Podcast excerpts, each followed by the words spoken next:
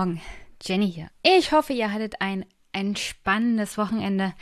Es ist ja heute Sonntag und der Himmel ist strahlend blau. Es lohnt sich richtig rauszugehen, in die Sonne zu gehen oder in meinem Fall sich auf den Balkon in den Liegestuhl zu legen und Kaffee zu trinken am frühen Morgen. Das macht, oh Gott, das macht so schöne, gute Laune. Könnt ihr euch nicht vorstellen. Es ist einfach wunderbar. Was nicht so wunderbar ist. Gestern hatte ich einen kleinen Gastauftritt bei einem befreundeten Podcast zum Day of the Podcast. Und naja, mir ist mein Mikrofon entgegengekommen. Es war riesiges Chaos und heute Morgen habe ich versucht anzumachen und hier Podcast halt aufzunehmen. Und dann ging mein Interface nicht. Also an dieser Stelle nochmal Danke an Marcel, die sehr, sehr große Spende. Wird gleich mal benutzt, um ein neues Audio-Interface zu kaufen. Und zwischenzeitlich funktioniert als Notlösung mein Zoom H6. An der Stelle nochmal Danke an Christiane Atting, die mir mal gezeigt hat, wie man das an den Computer anschließen kann und damit praktisch ein Audio-Interface hat. Sonst wäre ich heute echt aufgeschmissen gewesen und in heller Panik nicht in der Lage gewesen, hier den Podcast zu machen. Und da die Zeit drängt, ich morgen, also am 10. sogar noch ein Gespräch mit Ole und Wolfgang M. Schmidt habe zu ihrem Buch Influencer. Also Panik wäre da nicht gut gewesen. Und die Termine verschieben wäre auch nicht so toll gewesen. Also danke nochmal an Marcel und Christiane für die Hilfe, von der sie gar nicht wussten, dass ich sie brauche, aber trotzdem es erleichtert einem dann doch noch den Sonntag, wenn man nicht so viel Panik schieben muss, ob der Vorbereitung der neuen Folge und der Planung der Woche. Das ist alles schon kompliziert genug mit dem 40-Stunden-Job. Solche, naja, technischen Probleme braucht man da eigentlich auch nicht, aber was soll's. Das Leben passiert halt und die Technik hat ja ganz gut, ganz lange durchgehalten. Ich habe mir gleich einen neuen Audio-Interface bestellt, von dem ich weiß, da, da kann ich drin vertrauen. Ähm, warum das Zoom nicht reicht, ist die Tatsache, dass ich über das Interface noch Audio-Clips und sowas alles geschnitten habe. Also, ja, ich investiere einfach in das Neue. Ist schon bestellt. Kommt hoffentlich bis Ende der Woche an und dann läuft wieder alles ganz normal. Also, sehr viel Aufregung, wie ihr gehört habt. Diesen Sonntag vor der Folge hier.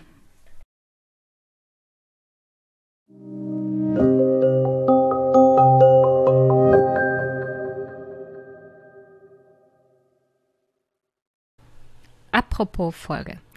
Heute ist tatsächlich Mick mal im Einmischen-Podcast zu Gast. Mick hört und sieht ihr öfters mal im Fernsehpodcast, Schrägstrich Elias Podcast bei Stefan Schulz. Und da reden er und Stefan oft über Politik. Und da ich auch weiß, dass das heutige Thema Mick auch sehr, sehr am Herzen liegt, es geht nämlich um Mehrheitsbildung in Demokratien, so die großen Linien der zukünftigen Gestaltung von Politik auch in Deutschland, hatte ich ihn mal gefragt, ob er nicht mit mir über das Buch reden will, das ich bekommen habe vom DTV Verlag. Der Autor ist Michael Koss. Der Titel ist Demokratie ohne Mehrheit, die Volksparteien von gestern und der Parlamentarismus von morgen. Ich habe nicht nur mit Mick über das Buch gesprochen, sondern auch mit Michael Koss selber den ich noch von meiner eigenen Uni-Zeit kenne. Er hat unter anderem meine Diplomarbeit abgenommen, aber auch verschiedene sehr, sehr interessante Seminare gehalten an der Universität Potsdam damals noch.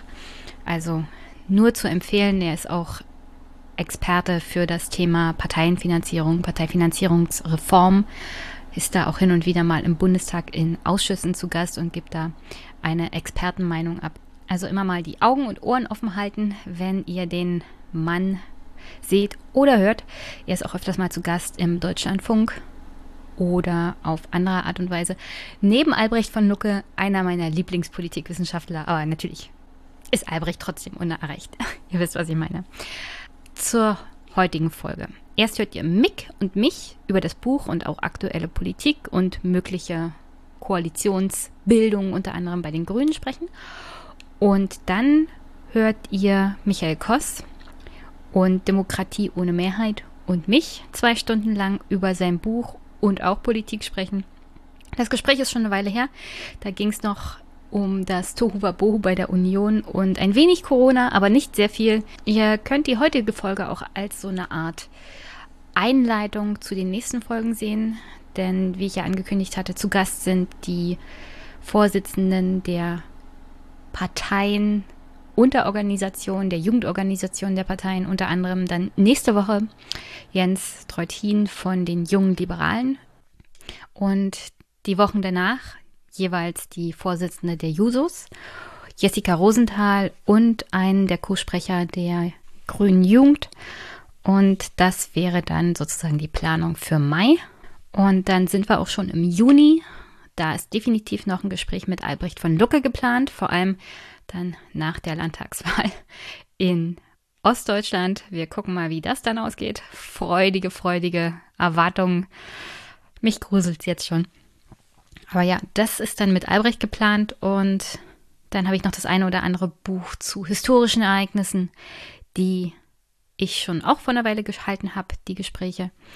Die können dann sozusagen den Juni ausklingen lassen, bevor ich im Juli eine Podcast-Pause mache, vier Wochen, um dann wieder richtig durchzustarten Richtung Bundestagswahl mit dem, was ich geplant hatte. Jede Woche eine Kandidatin, ist ein bisschen eher alles Frauen, von den Parteien, die für Brandenburg für den Bundestag kandidieren.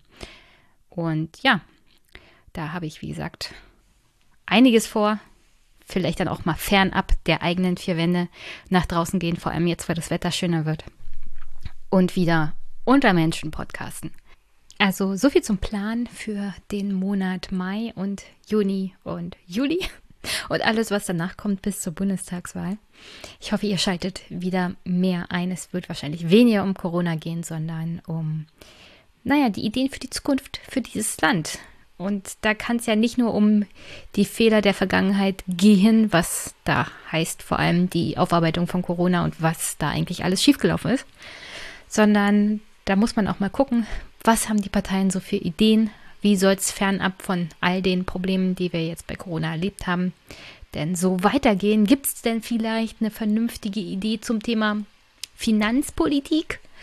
Das würde mich ja so interessieren. Ich weiß, das ist für die wenigsten so der Brenner, aber ohne eine neue Idee von Finanzen dieses Staates, also fernab von schwarze Null bewahren und unbedingt äh, das alles zu behalten, wie es aktuell ist, wird es auch keine Ideen für die Zukunft geben, die wirklich umsetzbar sind.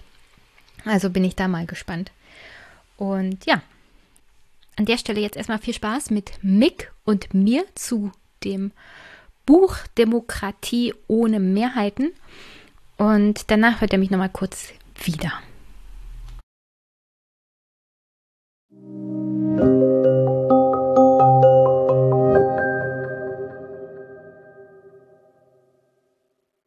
Guten Abend, Mick. Wie geht's dir?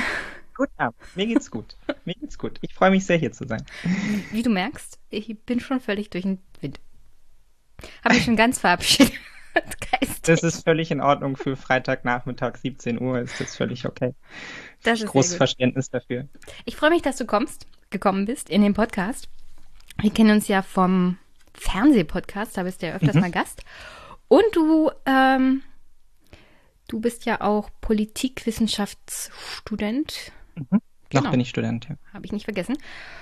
Und wir hatten ja im Fernsehpodcast öfter mal darüber geredet, dass die Mehrheiten im deutschen parlamentarischen System anfangen, schwieriger zu werden. Das kann man jetzt unter anderem auch in Rheinland-Pfalz beobachten, wo es eine Ampelkoalition gibt. Ich kann das in Brandenburg beobachten, wo es Jamaika gibt. Nee, nee, nicht, nicht Jamaika. Wir haben Rot, Schwarz und Grün. Ich weiß nicht genau, welche Konstellation das in dieser Flaggenlehre mittlerweile ist. Aber wir haben auch drei Parteien. Und heute kam tatsächlich der neue Deutschland-Trend raus und da ist mal auf Bundesebene die CDU gerade bei 23 Prozent, also CDU, CSU, Union, 23 Prozent, die SPD auf 14, AfD bei 12, FDP bei 11, Linke bei 6 Prozent und die Grünen mittlerweile bei 26 Prozent. Das sind die, das wäre dann die neue starke Partei. Ich würde nicht sagen mhm. Volkspartei, da können wir uns wahrscheinlich drüber streiten, anhand auch von Michael Kochs, Koch seinem Buch. Aber die Mehrheitsverhältnisse in Deutschland könnten schwieriger werden. Ich habe mir mal rausgesucht, was es an Koalitionsmöglichkeiten für die Bundestagswahl gibt. Und da gibt es genau eins, zwei, drei, vier, fünf, sechs Möglichkeiten, wie eine Mehrheit zustande kommt. Einiges davon ist eher unwahrscheinlich. Aber Rot-Rot-Grün hat ganz knapp gerade eine Mehrheit, ähm, genauso wie Schwarz-Grün etwas besser die Mehrheitsverhältnisse, aber trotzdem. Mhm. Alle anderen Konstellationen, außer Schwarz-Grün, was noch zwei Parteien wären, sind mindestens drei Parteien. Alles andere hat keine Mehrheitsmöglichkeiten mehr. Und da wäre dieses Buch Michael Koss Demokratie ohne Mehrheit, die Volksparteien von gestern und der Parlamentarismus von morgen. Ein empfehlenswertes Buch. Ich habe mit dem Autor schon gesprochen. Fun Fact, das war der Professor, der meine Diplomarbeit abgenommen hat. und da hatte ich ihn mal angeschrieben und habe ihn gefragt, kommen Sie doch mal in meinen Podcast, lassen Sie uns reden. Ähm, wenn ihr wollt, könnt ihr das Gespräch euch noch anhören. Aber ich habe Mick eigentlich eingeladen, damit er mir mal sagt, was er von dem Buch hält. ähm, okay, dann fange ich gleich mal an. Also erstmal, ich finde es ein sehr wichtiges Buch.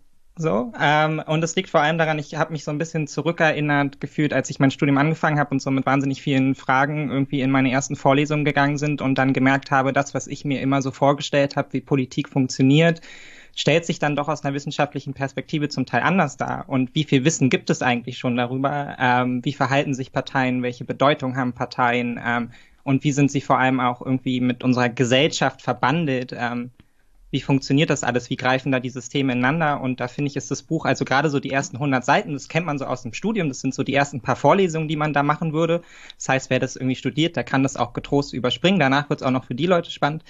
Aber wenn man gerade so ein bisschen damit hadert, äh, wie sich Politik in Deutschland oder vielleicht auch europaweit verhält, so, ne, was bedeutet dieser Rechtsruck, was bedeutet eigentlich auf einmal so durch die Decke gehen, was passiert mit den Volksparteien, dann ist es ein optimaler Ansatzpunkt, um sich da reinzustürzen, ähm, weil sich die ganzen Stränge so ein bisschen lösen lassen und weil man begreift, wie wichtig eigentlich äh, gesellschaftliche Transformationsprozesse sind und dass die Situation, die uns jetzt alle irgendwie auch das ganze Fach der Politikwissenschaft jetzt so ein ganz bisschen in Aufregung versetzt, ne, weil es halt alles so neu ist und viele Möglichkeiten irgendwie für neue Konstellationen, halt eigentlich ein Prozess ist, der schon sehr, sehr lange so abläuft und wir uns so mehr oder weniger auf dem Höhepunkt dieser Entwicklung mhm. ähm, befinden und wie man dann halt im Zweifelsfall, und darauf bietet das Buch ja auch so ein bisschen Antworten, dann damit umgeht, dass sich vielleicht nicht mehr so einfache Mehrheiten finden lassen, dass es aber nicht zwangsläufig ein Grund zur Sorge sein muss, sondern halt einfach eine Transformationsphase, die man halt irgendwie so gut wie möglich als Gesellschaft überstehen muss und dafür vielleicht auch ein bisschen parlamentarisch anpassen muss, ein bisschen institutionell anpassen muss. Ähm, ja, deshalb erstmal eine, eine große Empfehlung. Also auf das Buch dann am Ende, da, da will ich jetzt nicht spoilern, jetzt einem so viel Neues darüber verrät, was man dann als Individuum dann tatsächlich machen kann ähm, würde ich sagen, nein, aber wahrscheinlich braucht es als dann doch relativ populärwissenschaftliches Werk dann halt irgendwie auch so ein, so ein Weg, so ein Outlet am Ende, ne? Was kann ich jetzt als Individuum tun? Das hätte ich jetzt persönlich gar nicht gebraucht, so, ne? Klar, die Antworten liegen irgendwie auf dem Tisch, in Parteien eintreten, selber politisch aktiv sein. Ich kann sagen, äh, als jemand, der mit Herrn Koss gesprochen hat, er ist halt ein unglaublicher Fan von Parteien. Das kommt auch daher. ich weiß nicht. Er hat ja, er hat ja selber auch sehr viel Studien veröffentlicht über das Thema Parteien an sich, Parteien in Großbritannien, ja. Parteienfinanzierung. Er ist als Experte im Bundestag erschienen für genau dieses Thema Parteienfinanzierung in Deutschland.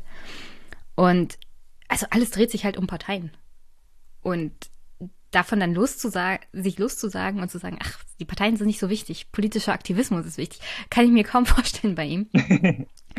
Und äh, das gibt das Grundgesetz auch nicht her. Also die Rolle von Parteien ja. können wir gar nicht so abstellen. Und angesichts ähm, der Tatsache, dass ja alles über Parteien läuft, dass unsere, unsere GroKo-Parteien gerade ihre Mitglieder absichern unter anderem. ich weiß nicht, ob du das schon gelesen hast. Also es gibt da dieses ähm, doch, die ganzen neuen Beamten, oder? Die ja, ja, ja, ja, ja. Es gibt diese Aktion Abendsonne die es immer gibt, kurz vor Ende von Regierungen. Und diesmal muss es hart werden, weil Union und SPD viel abzusichern haben. Und die Union wird sehr, sehr viel zu verlieren haben. Da müssen Leute wirklich irgendwo auf sichere Posten gebracht werden. Und ja, das, das hilft dann natürlich auch, dass man Mitglied einer Partei ist. Das, aber ich will nicht zu zynisch sein. Das gehört alles ähm, dazu. Nee, man, man muss ja auch einfach anerkennen, also egal wie sehr man jetzt ein Fan ist von Parteien an sich, ähm, also lustigerweise im Grundgesetz steht ja, dass Parteien zum, äh, zur äh, Meinungsbildung beitragen sollen. Also da wird ihnen ja gar nicht so ein wahnsinnig, zur Willensbildung, genau, da wird ihnen ja gar nicht so eine wahnsinnig große Rolle zugestanden. Da wird ja, irgendwie also offen die, gehalten, dass es auch Die wichtige Rolle Bewegung kommt ja daher, dass sie im Grundgesetz an sich schon eine Rolle zugeordnet bekommen. Das kriegt genau, ja sonst halt kaum eine Institution.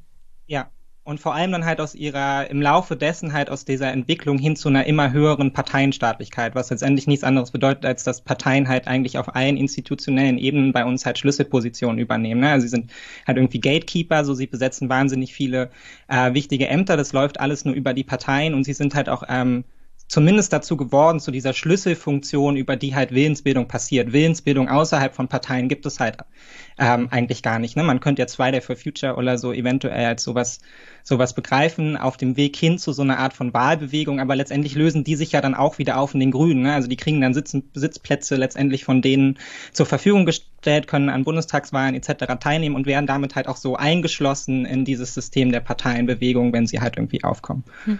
Und wenn das nicht so wäre, müsste Fridays for Future eine Partei gründen. So genau. kam ja unter anderem auch die Grünen überhaupt erst zu einer Parteigründung. Also aus der Friedensbewegung, ja. aus der Umweltbewegung. Und da keine Partei das aufgegriffen hat, hatten wir dann die Grünen Bündnis und Bündnis 90. Beziehungsweise genau. Bündnis 90 halt natürlich im Osten wegen DDR und so. Ja, und das ist halt schon der entscheidende nächste Punkt, ne, dass man halt äh, dass sich gesellschaftliche Strömungen, also oder Parteien nicht einfach so gründen. Ne? Die brauchen eine gesellschaftliche Strömung irgendwie, auf der sie, auf der sie Fuß fassen können und die sie nutzen können. Also Parteien, die Piraten wären ein gutes Beispiel, die halt für einen Moment nach oben kommen, weil sie eine gute Idee haben. Wenn dann aber die Gedanken von anderen Parteien eben übernommen werden, dann bricht denen halt oft die Basis weg. Also man braucht schon, man muss sich anhand von einer großen gesellschaftlichen Cleavage letztendlich aufbauen, also diesen gesellschaftlichen Spaltgräben zwischen Religion, Arbeitnehmer, Arbeitgeber etc. oder halt eben, das beschreibt er ja auch sehr schön, den neuen quer dazuliegenden Streitthemen, ne, wo sich dann die AfD auf der einen Seite und die Grünen auf der anderen Seite positionieren, wenn es um Umwelt geht, wenn es um Migration geht, wenn es so um diese Debatte zwischen Anywheres und Somewheres geht, ein Globalisierungsbefürworter ähm, gegen letztendlich die Zurückgelassenen, die Zurückgebliebenen, wenn man so will. Ähm, dass Parteien das halt eben brauchen, sonst können sie nicht bestehen. Sie müssen sich irgendwie an gesellschaftliche Bewegungen anknüpfen. Hm. Das sind diese Konfliktlinien, die er angesprochen hat. Genau. Was ich interessant fand, ist, worüber wir im Fernsehpodcast auch öfters mal gesprochen haben, dass der Kalte Krieg ja eigentlich alles überdeckt hat. Also das, was jetzt aufbricht, was, also um nochmal auf den Anfang zurückzugehen, wir empfinden es ja irgendwie als komisch in Deutschland, im, in, im politischen System, dass wir mehr als drei Parteien haben, die irgendwie großartig eine Rolle spielen. Das bringt alles durcheinander und das empfinden wir als Chaos und als großen Konflikt und als unnormal. Tatsächlich ist das, wenn wir uns die Geschichte angucken, also auch in Deutschland und in anderen, auch jetzt, jetzt Zeit, andere politische Systeme allein in Europa, in unseren Nachbarländern angucken, dann sind mehr Parteiensysteme fernab von drei, vier Parteien durchaus der Normalzustand. Ähm, es ist auch seltsam, dass wir zum Beispiel diese 5%-Hürde haben. In den Niederlanden mhm. gibt's gibt es ja das eigentlich in dem Sinne nicht. Die regeln das anders. Also könnte man schon sagen, wie er es ja auch ausdrückt, das ist halt, Deutschland geht in den Normalzustand über nach Ende des Kalten Krieges. Ja, ja. Und der Kalte Krieg hat alles überdeckt. Woher ja, dann wahrscheinlich halt auch der Drang unter anderem von Union und anderen kommt, immer zu sagen, also da, da sind die bösen Russen, lasst uns doch mal alle wieder vereint gegen den bösen Russen kämpfen. Ja. Das muss nicht zwangsweise nur noch das Überbleibsel dieser Ideologie sein, sondern auch die Hoffnung, dass wir in diese alte Zeit, in der alles noch so einfach war, zurückkommen, auch parteipolitisch. Ja, also ich finde halt auch, das zeigt ja auch dieses Beharren äh, der Volksparteien auf diesem Faktor der Stabilität. Ne? Also die Betonung der eigenen, der eigenen Mitte, man selber ist Mitte, was halt auch so eine mhm. typische kalte Kriegdynamik ist. Ne? Alle ziehen in die Mitte, weil der wichtigste Faktor, den es halt irgendwie erstmal zu sichern gibt, ist halt die Sicherheit selbst. So, ne? Also man sieht sich vom Osten bedroht, Westanbindung, Antikommunismus sind halt irgendwie die Normen in Deutschland und anhand dessen lässt sich halt auch so ein äh, politischer Konflikt halt dann normieren. Ne? Und diese, äh, dieser Ausschuss ähm, der, der fünf Prozent, der unter fünf Prozent Parteien kann ja auch genau als das verstanden werden, nämlich als eine wichtige Entscheidung hin zur Stabilität Stabilität letztendlich unseres politischen Systems. Und da haben wir, was wir ja auch immer wieder merken, wenn es dann darum geht, dass es uns irgendwie mal Klimagesetzen etc. nicht schnell genug geht, merkt man halt, wie wichtig dieser Faktor Stabilität in unserem deutschen System ist. Und dass er eigentlich wahnsinnig viel dominiert und halt auch sehr eng verbunden ist mit Parteienstaatlichkeit etc. Also Parteien, die halt selber darüber letztendlich ein Stück weit bestimmen können, äh, wie der, wie der Diskurs geführt wird und auch darauf angewiesen sind, miteinander letztendlich immer wieder in Kompromisse zu gehen. Ne? Also miteinander äh, halt eben sich nicht aufzureiben an jetzt irgendwie ideologischen Spaltgräben, sondern halt im Zweifelsfall im Parlament halt gemeinsam Entscheidungen zu treffen, die halt für alle gültig sind. Ähm, und da braucht man halt auch die Zustimmung im Zweifelsfall derer, mit denen man halt erstmal nicht ideologisch auf einer Linie sieht, steht. Hm. Und politikwissenschaftlich ist das ja ganz einfach aufgedröselt, sondern also man spricht halt, glaube ich, bei mehr als sechs Parteien von einem polarisierten Parteiensystem. Und ab dem Zeitpunkt wird es halt letztendlich einfach von der Anzahl der Parteien zwangsläufig schwieriger, weil Mehrheiten nicht mehr so leicht zu garantieren sind.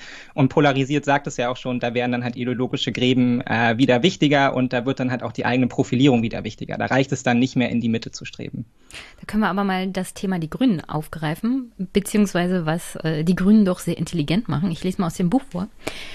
Was allerdings beunruhigt, ist ein anderer Aspekt der Wiederkehr vergangener Muster unter stark veränderten Vorzeichen. Die Trägerschicht des Unmuts, sie ist dieselbe. Schon Nationalsozialisten und Faschisten stützten sich zuvor erst auf den alten Mittelstand. Exakt diesen Begriff verwendet Torben Iversen und David Soskic in ihrer umfangreichen Analyse des Aufstiegs populistischer Parteien für deren wichtigste Trägergruppe. Auch Andreas Reckwitz spricht von einer alten Mittelklasse, die sich im Zuge eines Paternoster-Effekts auf den Weg nach unten befindet. Diese begriffliche und analytische Ähnlichkeit ist denn doch besorgniserregend. Also Koss redet hier davon, dass der dass die Mittelschicht ein großes Problem darstellt, was die Stabilität unseres demokratischen Systems an sich angeht. Und jetzt könnte man ja sagen, also ja, das ist auch etwas, was die AfD gerne möchte, diese Mittelschicht ansprechen, ihr Angst machen, ihr sagen, ihr seid gefährdet von der Globalisierung. Gleichzeitig haben wir halt die Grünen, die durchaus, wenn sie es auch nicht sagen, so ein Wahlkampf der alten Schule machen, die genau auf diese Mitte abzielt, ohne es so genau zu sagen. Und ähm, gleichzeitig diese Idee rausgibt, Hoffnung auf Zukunft, genau für die Mittelschicht. Hm. Also wir machen alles neu, wir machen Klimawandel, aber wir nehmen euch mit, ihr habt nichts zu verlieren, sondern ihr habt zu gewinnen. Also das ist eine positive Botschaft im Gegensatz ja. zu der AfD, die eine negative Botschaft gibt. Insofern, ich habe sehr viel zu kritisieren an den Grünen und auch an Frau Baerbock. Aber das ist schon nicht clever, also das ist schon nicht schlecht gemacht. Es ist, um ja. ehrlich zu sein, sehr clever.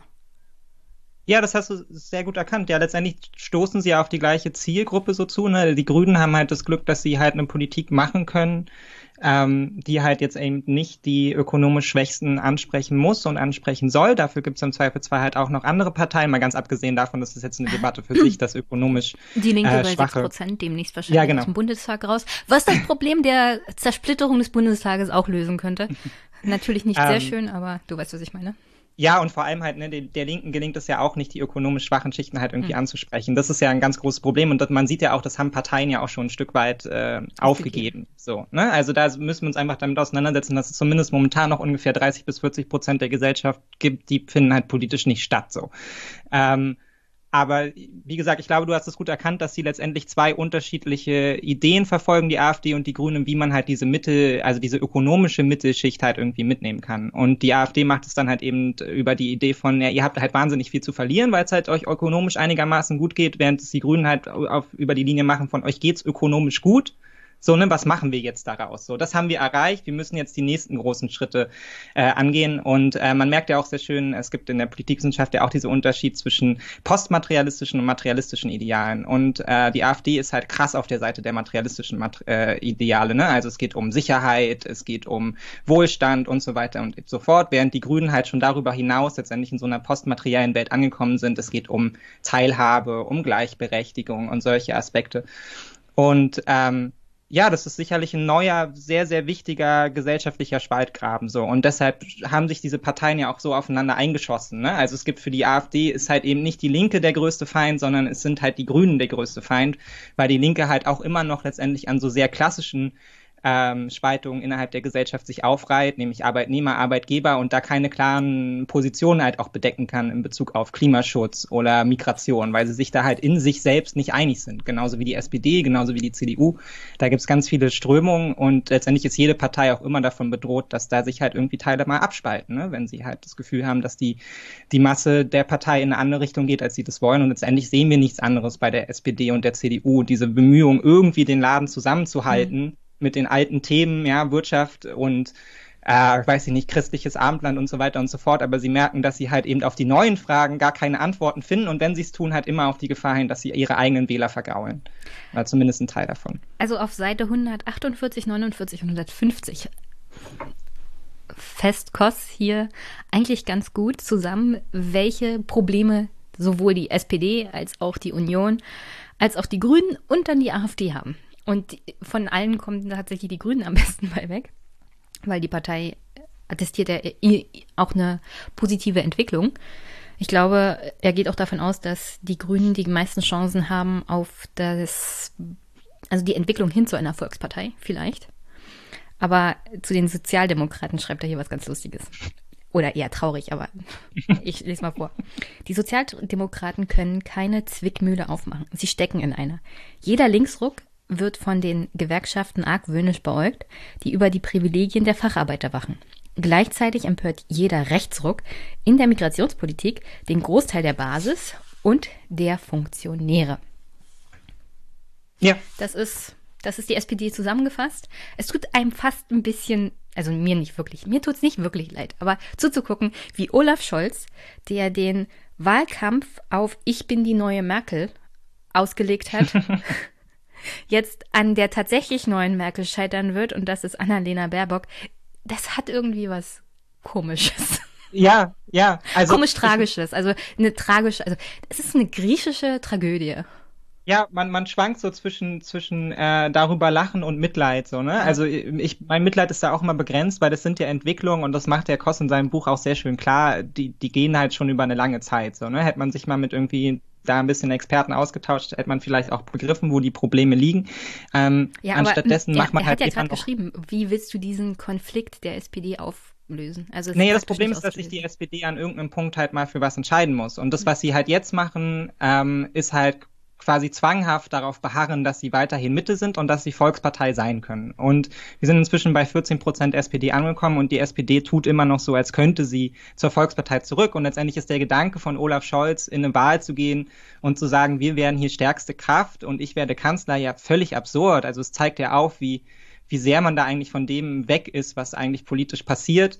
Ähm, und dieser Prozess der Transformation wird halt wahnsinnig doll wehtun, der CDU und der SPD auch. Und sie müssen sich halt damit abfinden, dass halt Mehrheiten ähm, und, und Wahlgänge mit halt irgendwie 20 Prozent plus halt noch ganz, ganz schwer zu machen sind. Es sei denn, sie finden halt neue Themen. Und das finde ich ja zum Beispiel auch sehr spannend, dass er hier schreibt, ähm, jetzt sorry, ich lasse dich gleich, äh, dass er hier schreibt, ne, die CDU hatte ja auch schon mal die Idee, ne? Was ist, wenn wir unsere, unser wirtschaftskonservatives, wirtschaftsliberales Modell umbauen und sagen, wir sind die Europapartei? Hm.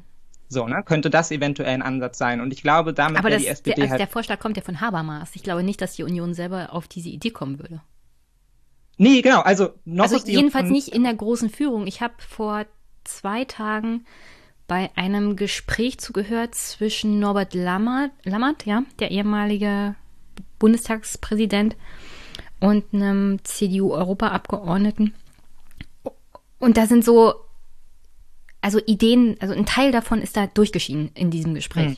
wo das hingehen könnte. Das Problem ist nur, selbst die, die so in die Richtung gehen möchten, da hast du das Gefühl, also richtig reinhängen wollen sie sich nicht, ja?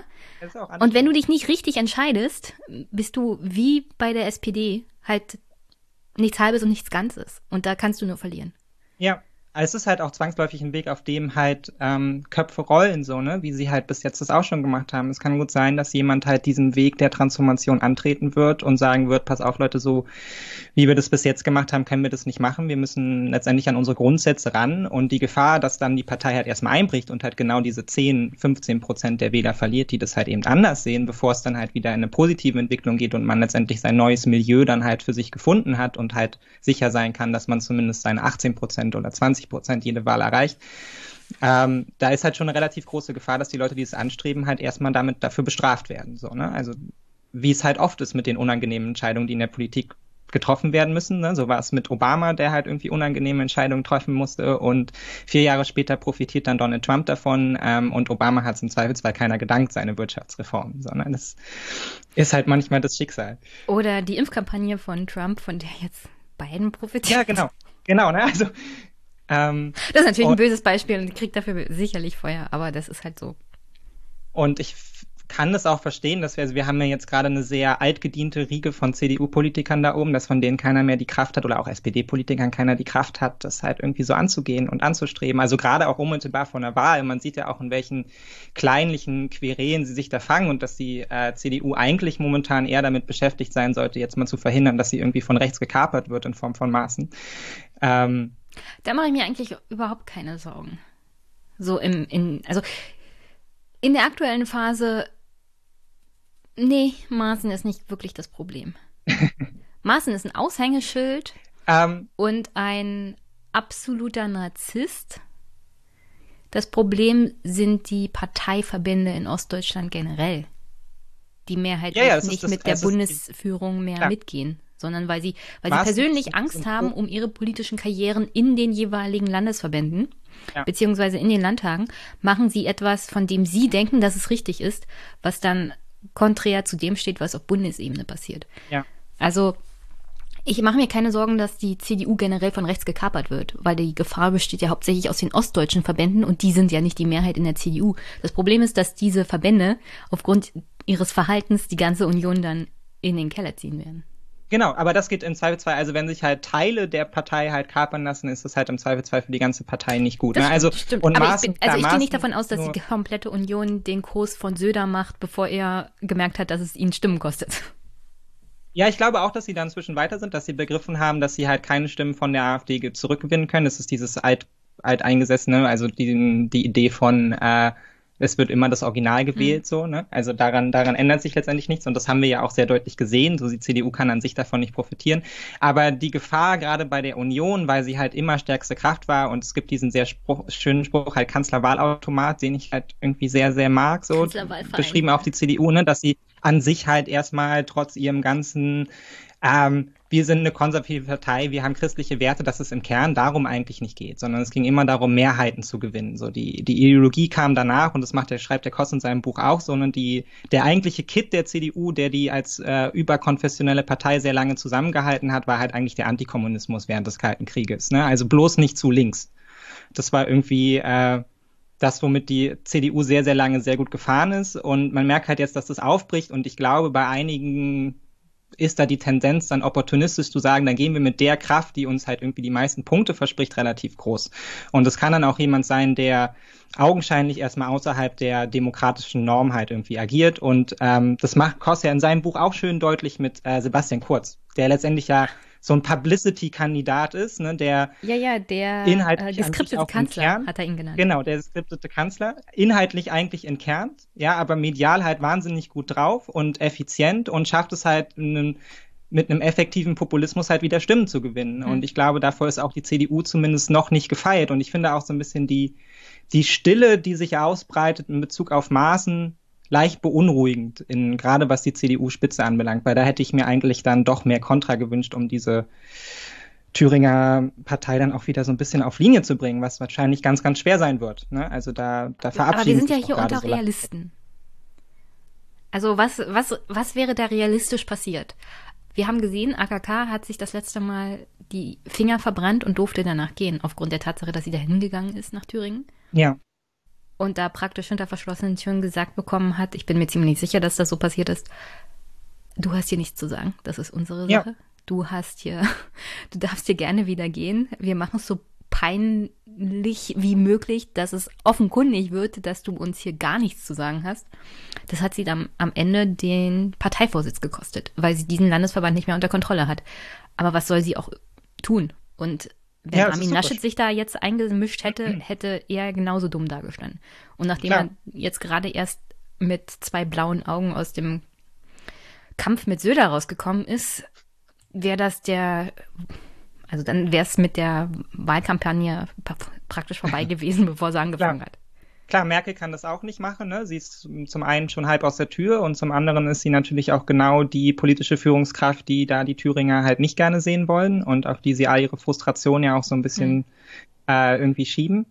Ähm, ich weiß es auch nicht genau, wie man damit umgehen soll, dass diese Gefahr da irgendwie droht. Ob man die jetzt einfach machen lassen soll und dann darauf hoffen, dass halt am Ende jemand äh, den Sitz gewinnt, ähm, der halt nicht Hans-Georg Maaßen ist. Ähm, aber ich habe es halt auch schon einmal irgendwie auf Twitter geschrieben. Ich finde es schon auch ein Problem für spätere Koalitionsverhandlungen, weil die CDU damit natürlich äh, Kräfte in ihre Partei reinlässt, die halt sehr, sehr weit weg sind von jeglicher Mitteposition.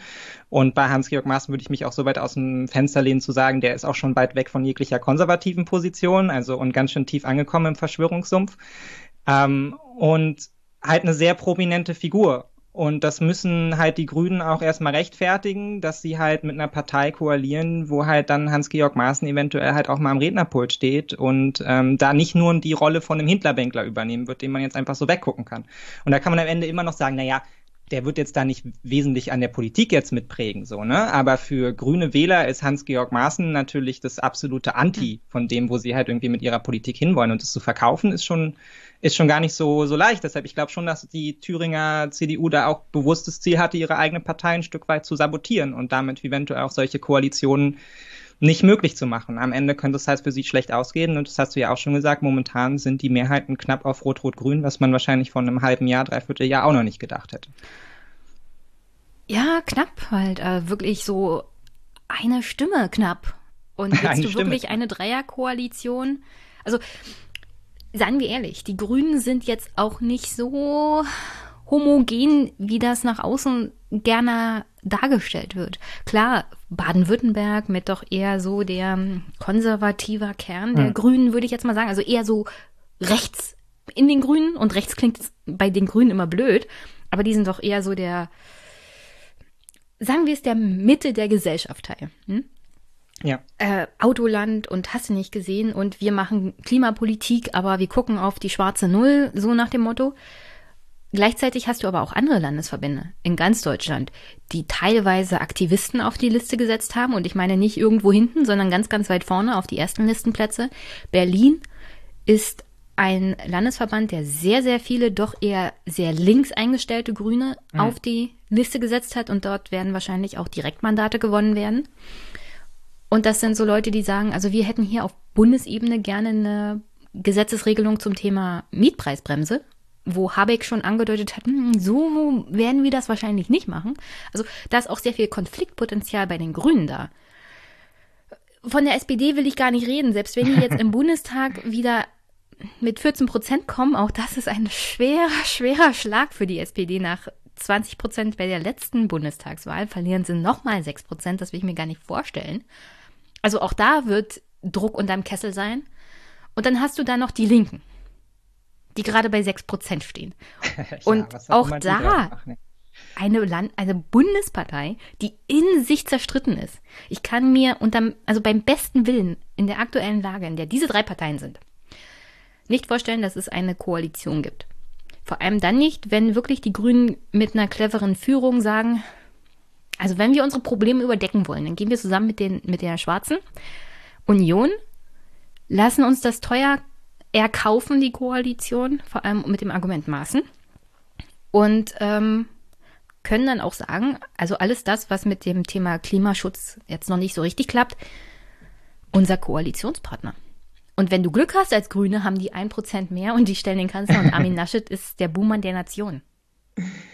Ja, was natürlich für die CDU ähm, bedeuten würde, dass sie äh, eine ganze Menge von ihrem Selbstbewusstsein natürlich verlieren würden dadurch. Ne? Ja, also das wird man. Wäre es das Beste.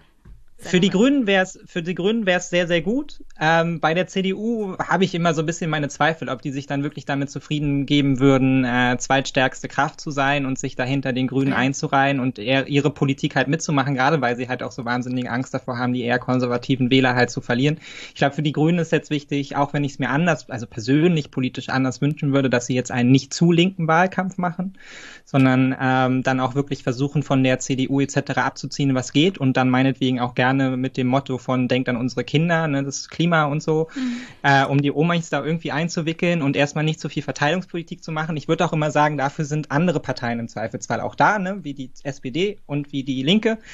Ähm, nur ist der, ist der Zug bei der SPD jetzt leider schon abgefahren, um sich mit einem Parteiprogramm irgendwie auf die veränderten Wahlverhältnisse sich irgendwie einzustellen das ist so ein bisschen schade. Hätten sie das halt nicht vor einem Jahr gemacht, könnten sie jetzt quasi genau in diese Lücke eventuell stoßen und dann nochmal profitieren, gerade weil die Linke halt eben auch so, so ablust, ne, mit ihrer neuen Spitze, die halt irgendwie noch so gar nicht ankommt im öffentlichen Raum ähm, und sich da momentan nicht gerade mit ähm, sehr guten Auftritten hervortut. Ja, es ist immer ungünstig, wenn du Vorsitzende hast, ja. die nicht wissen, was eine Erbschaftssteuer ist. ich glaube, worauf wir uns so oder so einstellen können, ist halt, wahrscheinlich die längsten Koalitionsverhandlungen aller Zeiten. Also wir haben ja schon gesehen, auch in anderen Ländern und auch bei unserer letzten Bundestagswahl 2017, dass die Wahrscheinlichkeiten, dass Koalitionsverhandlungen halt einfach wesentlich länger dauern mit drei oder mehr Parteien halt einfach gegeben ist. Und ähm, uns sollte uns jetzt auch nicht wundern, wenn wir jetzt an belgische, niederländische Verhältnisse uns da langsam rantasten, dass wir vielleicht sogar ein Jahr mal mit Interimsregierung weiter regieren. Ja, ich wollte gerade sagen, ich hatte ja hier schon einen Gast ähm, kurz vor der Wahl in den Niederlanden.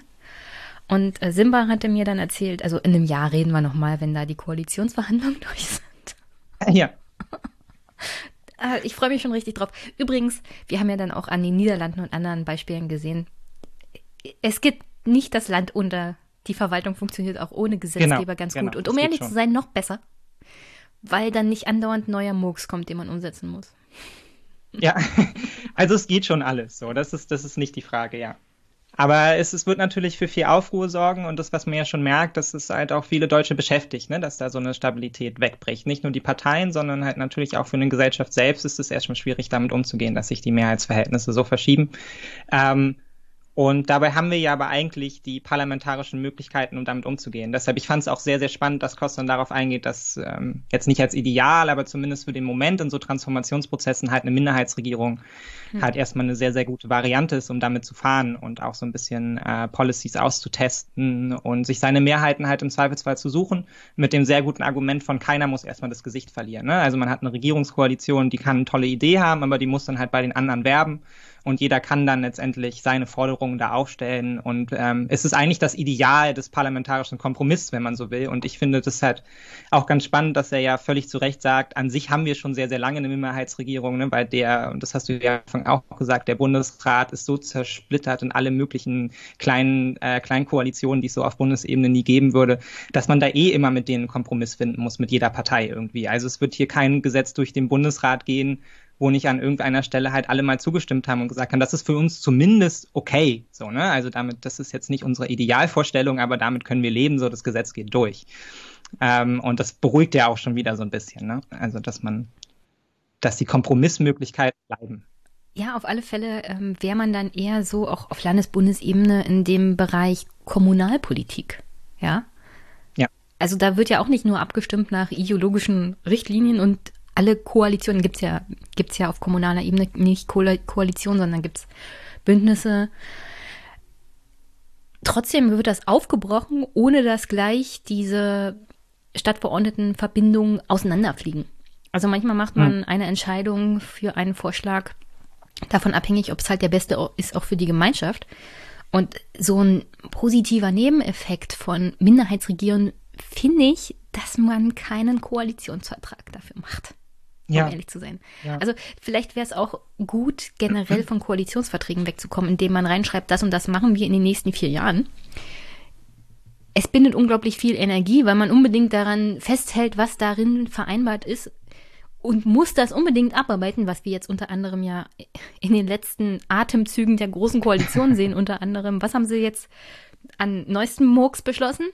Ach ja, Überwachung von von Messenger-Diensten. Ja, da kannst du jetzt einen Trojaner hm. mit reinschmuggeln. Also bei sowas kommt nur Murks raus bei Koalitionsverhandlungen. Und du kannst auf aktuelle Ereignisse halt praktisch nicht reagieren. Du brauchst da ja. sehr viel politisches Potenzial, um aktuelle politische Ereignisse abzufedern, weil es steht ja nicht im Koalitionsvertrag, da muss erstmal darüber verhandelt werden. Und das ja. lähmt, glaube ich, so eine Regierung und auch ein Parlament, wenn man auf also wenn man nicht innovativ reagieren kann auf neue Ereignisse. Ja, es ist ein typisch deutsches, auch wieder ein typisch deutsches Phänomen. Also gerade auch wieder aus dem Gedanken von Stabilität und Sicherheit ja. heraus halten wir alles fest, damit die Regierung hier auch bloß nicht durch ein Misstrauensvotum halt irgendwie in die Brüche geht und so. Ne? Das steht uns über allen, dass wir miteinander vorher gesprochen haben. Dabei sind Koalitionsverhandlungen eine relativ ja junge Erfindung eigentlich. Ne? Also es ist, braucht sie nicht. So, ich glaube, ne? das kam nach Adenauer überhaupt erst auf. Ja, ja. Also äh, der, das deutsche Grundgesetz kennt das nicht und die Parteien kannten das vorher auch nicht, sondern man hat dann halt reagier, äh, regier, regiert. Man hatte natürlich Wahlprogramme, aber man hat das nicht in einen großen Vertrag danach gegossen, um dann da auch noch große Pressekonferenzen zu halten und zu sagen, hier, unser 500 Seiten Papier ist da. So, ja. als ob das irgendwas bedeutet, ja.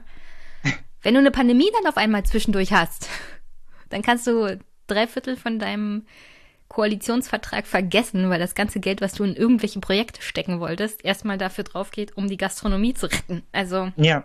Ja, und wir sehen seit Jahren ja eigentlich, dass ja. Koalitionsverträge, es ist ja nicht nur die Pandemie, aber dass sie halt mit ähm, globalen Entwicklungen halt nur ganz, ganz schwer umgehen können und die kommen halt inzwischen, die Einschläge kommen näher, so, ne? Es geht relativ schnell. Also wenn man sich das jetzt so anschaut, das wird ja in dem Buch auch nochmal beschrieben, Finanzkrise, Migrationskrise etc.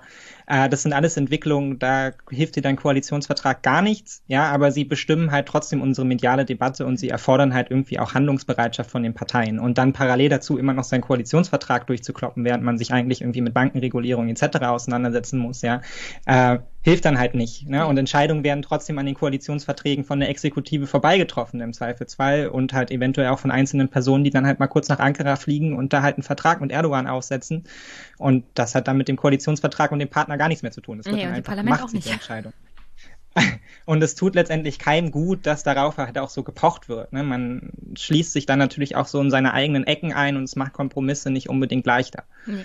Dass man dann auf diesen Koalitionsfestlegungen ähm, halt immer wieder beharren muss, auch wenn sich die Umgebungssituation halt krass geändert hat. Ja, wie gesagt, es bindet unglaublich viel Energie auch an Kommunikation gegenüber den Bürgerinnen und Bürgern, weil alle politischen Entscheidungen musst du ja im Großen und Ganzen auch mit den Bürgern treffen.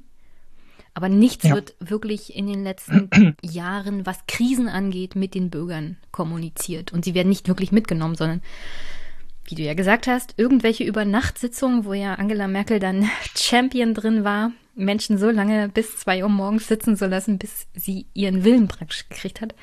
Das ist alles nicht gut für die Demokratie. Also es frustriert sowohl die Beteiligten als auch die Bürger, die dem Ganzen beiwohnen müssen. Und nichts davon ist wirklich also der Kompromiss wird nicht nach außen getragen, weil er ist auch nicht nachvollziehbar, wenn du das hinter verschlossenen Türen zwei Uhr nachts machst. Diese Form von Regieren. Ich finde es ja. gut, dass das endlich ein Ende hat, um ehrlich zu sein. Ich bin froh, wenn Angela Merkel weg ist. Egal, was danach kommt, es kann nur besser werden.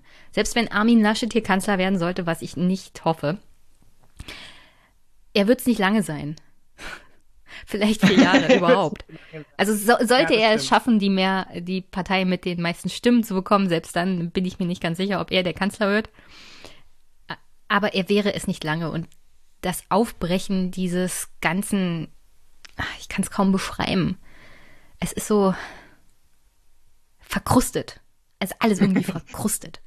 Das stimmt. Aber ich meine, es sind jetzt auch 70 Jahre Demokratie. Ne? Man merkt halt auch, an welchen Stellen man jetzt mal so langsam aber sicher nachbessern muss und wo es eigentlich mal den großen, den großen Schlag jetzt irgendwie so bräuchte, Wahlrechtsreform etc., Parteienfinanzierung. Aber keine Plebiszite. So an die man ran muss, genau, aber keine Plebiszite, was ich aber, was ich ja auch nachvollziehbar finde, und das macht der Kost in seinem Buch auch klar, ne, ja. bei aller Verkrustung und bei aller Stärkung des Parlaments etc., der, das Schlagwort Transparenz, das Schlagwort Beteiligung, ja, Öffentlichkeit sind halt auch gefährliche Begriffe, wenn man halt eben gleichzeitig garantieren will, dass der politische Ablauf, Ablauf halt läuft, so, ne, also diese Idee von Ausschusssitzungen, Ausschusssitzungen öffentlich zu machen, dann hast du da im Zweifelsfall halt die gleiche Situation wie halt im Plenum, da wird halt dann ganz viel miteinander gestritten, aber die Kompromissbildung kann eigentlich eigentlich nicht passieren, weil halt die Parteien ständig Gefahr laufen, ihr Gesicht zu verlieren vor der Öffentlichkeit. Und man äh, ja, dann läuft hast du halt, halt die gleichen Phänomene, die du im Parlament hast, wenn Plenarsitzung ist, alle halten irgendwelche Reden, ja. die nichts mit dem zu tun haben, was du im Ausschuss eigentlich bereden solltest.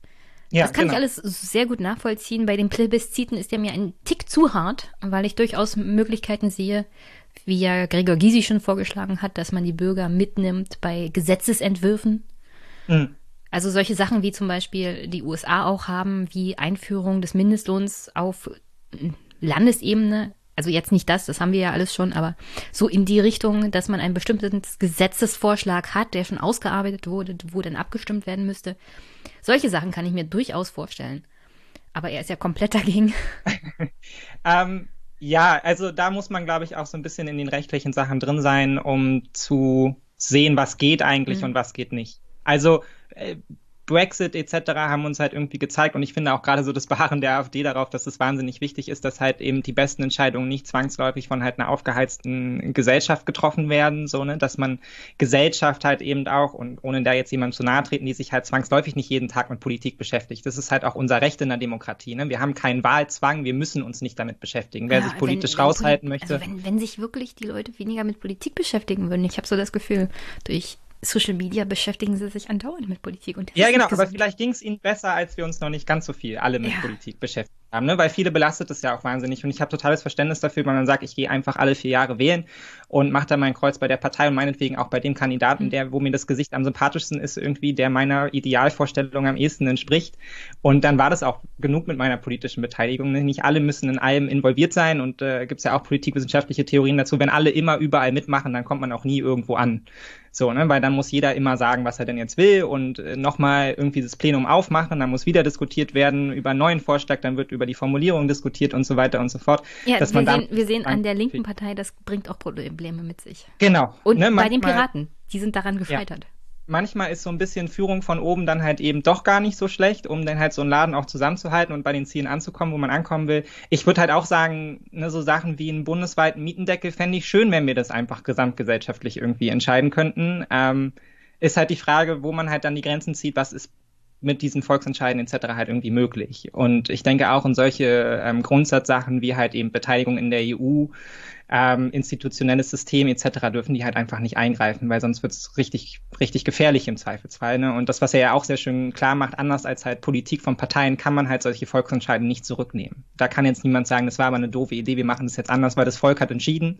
Und dann muss man halt im Zweifelsfall auch mit der doofen Idee von dem Volk halt eben mitgehen und kann da als sich Partei nicht einfach wieder rausnehmen so, ne? und sagen, das machen wir jetzt. Ist halt blöd, wenn der Souverän was sagt, der am Ende des Tages hier tatsächlich das letzte Wort genau. hat. Aber deshalb haben wir ja diese ganzen, diese ganzen Mechanismen, die halt Bürokratie etc., die halt wahnsinnig ätzend auch sein können. Ja, ja und das, die sind ja dazu da, dass da Tempo rausgenommen wird und das genau. aus gutem Grund. Also ja. man kann ja viel drum schimpfen und ja, manches geht super langsam, aber man sollte die Qualität von langsamen Prozessen auch nicht unterschätzen. Ja. Da ja. Werden solche Dinge wie zum Beispiel Umweltschutz berücksichtigt, ja. Oder Lärmschutz oder Müllschutz für die Bürgerinnen und Bürger und so generell so, so wichtige Dinge. Ja. Also all das, was man jetzt unter anderem auch hört, was Klimaschutz angeht. Also wir müssen unbedingt mehr Windkraftanlagen bauen und jetzt muss mal der ganze Prozess der Baugenehmigungen hier schneller laufen und so. Also es, es geht ja nicht darum, dass man irgendwie in der Verschwörungsecke ist, wenn man sagt, na, wollen wir erstmal prüfen, ob diese ja. Abschnitte von Bauland geeignet sind, ob die nicht vielleicht so nah an den Dörfern sind. Kann man ja alles drüber auch noch streiten. Aber zu sagen, nee, das muss jetzt alles schneller gehen, halte ich für nicht zielführend. Da ist viel ja. mehr Streitpotenzial dann drinne, wenn es schneller geht. Dann machst du Leute viel, viel wütender, weil sie potenziell nicht beteiligt werden. Und wenn sie gar nicht beteiligt werden, dann hast du erstmal Pullen offen. Nee. Puh, die sind ja jetzt schon sauer wenn sie gar nicht mehr ja. gefragt werden. Also jetzt kannst du ja noch sagen, ja. na, hier lagen doch die ganzen Baubeteiligungen aus. Warum habt ihr euch denn nicht gemeldet, als es ausgeschrieben war? Aber wenn sie dann sagen, naja, ihr habt uns noch nicht mal mehr gefragt, dann kriegst du ein Problem in der Demokratie und auf kommunaler Ebene. Und ich kann dir sagen, auf kommunaler Ebene, jetzt nach einem Jahr Corona, die Übergriffe auf Bürgermeister und die Drogen und so, das nimmt alles viel mehr zu. Da wird noch gar nicht richtig drüber berichtet. Aber das politische Klima in Deutschland wird unangenehmer es wird Zeit, dass wir aus ja. Corona rauskommen. Äh, ja, definitiv. Also so ganz generell, ne? Also auch so, äh, kurz Disclaimer davor, ich verurteile jede Art von Gewalt, aber auch so Ausschreitungen wie beim 1. Mai in Berlin und so, das hatten wir auch schon eine ganze mhm. Weile nicht mehr. So, ne? Also da merkt man auch, dass da gewisse Dinge einfach auch aufbrechen durch so eine sehr lange Corona-Phase. Ähm, ja, auf das, was du gerade zurück äh, gesagt hast, zurückkommt, ähm, Bürokratie und Strukturen sind halt einfach wahnsinnig wichtig für politische Legitimität. So, das muss halt einfach, muss halt irgendwie in Bahnen ablaufen, die für alle Bürger irgendwie nachvollziehbar sind und auch für alle Bürger gleich sind, wenn sie sich daran beteiligen wollen, ähm, um halt politische Legitimität überhaupt zu schaffen. So. Und das schließt dann nicht aus, dass nicht auch im Hinterzimmer irgendwie Sachen miteinander gemauschelt werden, die nicht okay sind. Deshalb muss auch Öffentlichkeit und Rechenschaft hergestellt werden. Aber man muss halt immer schauen, ähm, dass man ein Gleichgewicht findet und das ist halt das, das große, das große Problem in der Demokratie generell zwischen Öffentlichkeit, Transparenz auf der einen Seite und halt eben dem Ablauf politischer Prozesse auf der anderen Seite. Und beides muss in einem Rahmen gewährleistet sein, dass es einander irgendwie nicht behindert. So, das ist der Bestfall. Und daran bastelt man halt die ganze Zeit rum und es funktioniert mal besser und es funktioniert mal weniger gut und da muss halt nachjustiert werden. Also keine ähm, Angst vor aufbrechenden also vom Aufbruch nach Merkel, davor sollten wir keine Angst haben. Wir sollten Nein, auch keine davor, Angst haben vor neuen Mehrheiten in der deutschen Demokratie. Es wird unsicherer, es wird komplizierter, es wird, das wird alles anstrengender, ja. aber davon geht die Demokratie nicht unter. Und nee. noch eine Partei im Bundestag macht es jetzt auch nicht schwieriger. Also doch, es macht es schon schwieriger, aber das ist eigentlich ein, also wenn wir nochmal zu Kost, auf Kost zurückkommen, es ist ja so eine Art Wellenbewegung. So stellt er das ja da in der historischen Entwicklung auch in Deutschland der parlamentarischen Systeme, das wir hier schon hatten. Unter anderem geht er zurück in die Kaiserzeit und Weimar, wo er dann nochmal aufzeigt, also es gab eine Reihe von Parteien und klar hat das eine größere Polarisierung in im deutschen politischen System bedeutet, weil ja jeder um sein kleines Milieu gekämpft hat, und mhm. zwar mit harten Bandagen. Aber das Problem daran war halt, dass keiner mehr kompromissbereit war. Und fehlende Kompromissbereitschaft liegt ja an jedem Einzelnen, das liegt an jedem Bürger und an jedem ja. Parteimitglied. Ja, ja. Das, das muss ja. man ja nicht nochmal wiederholen.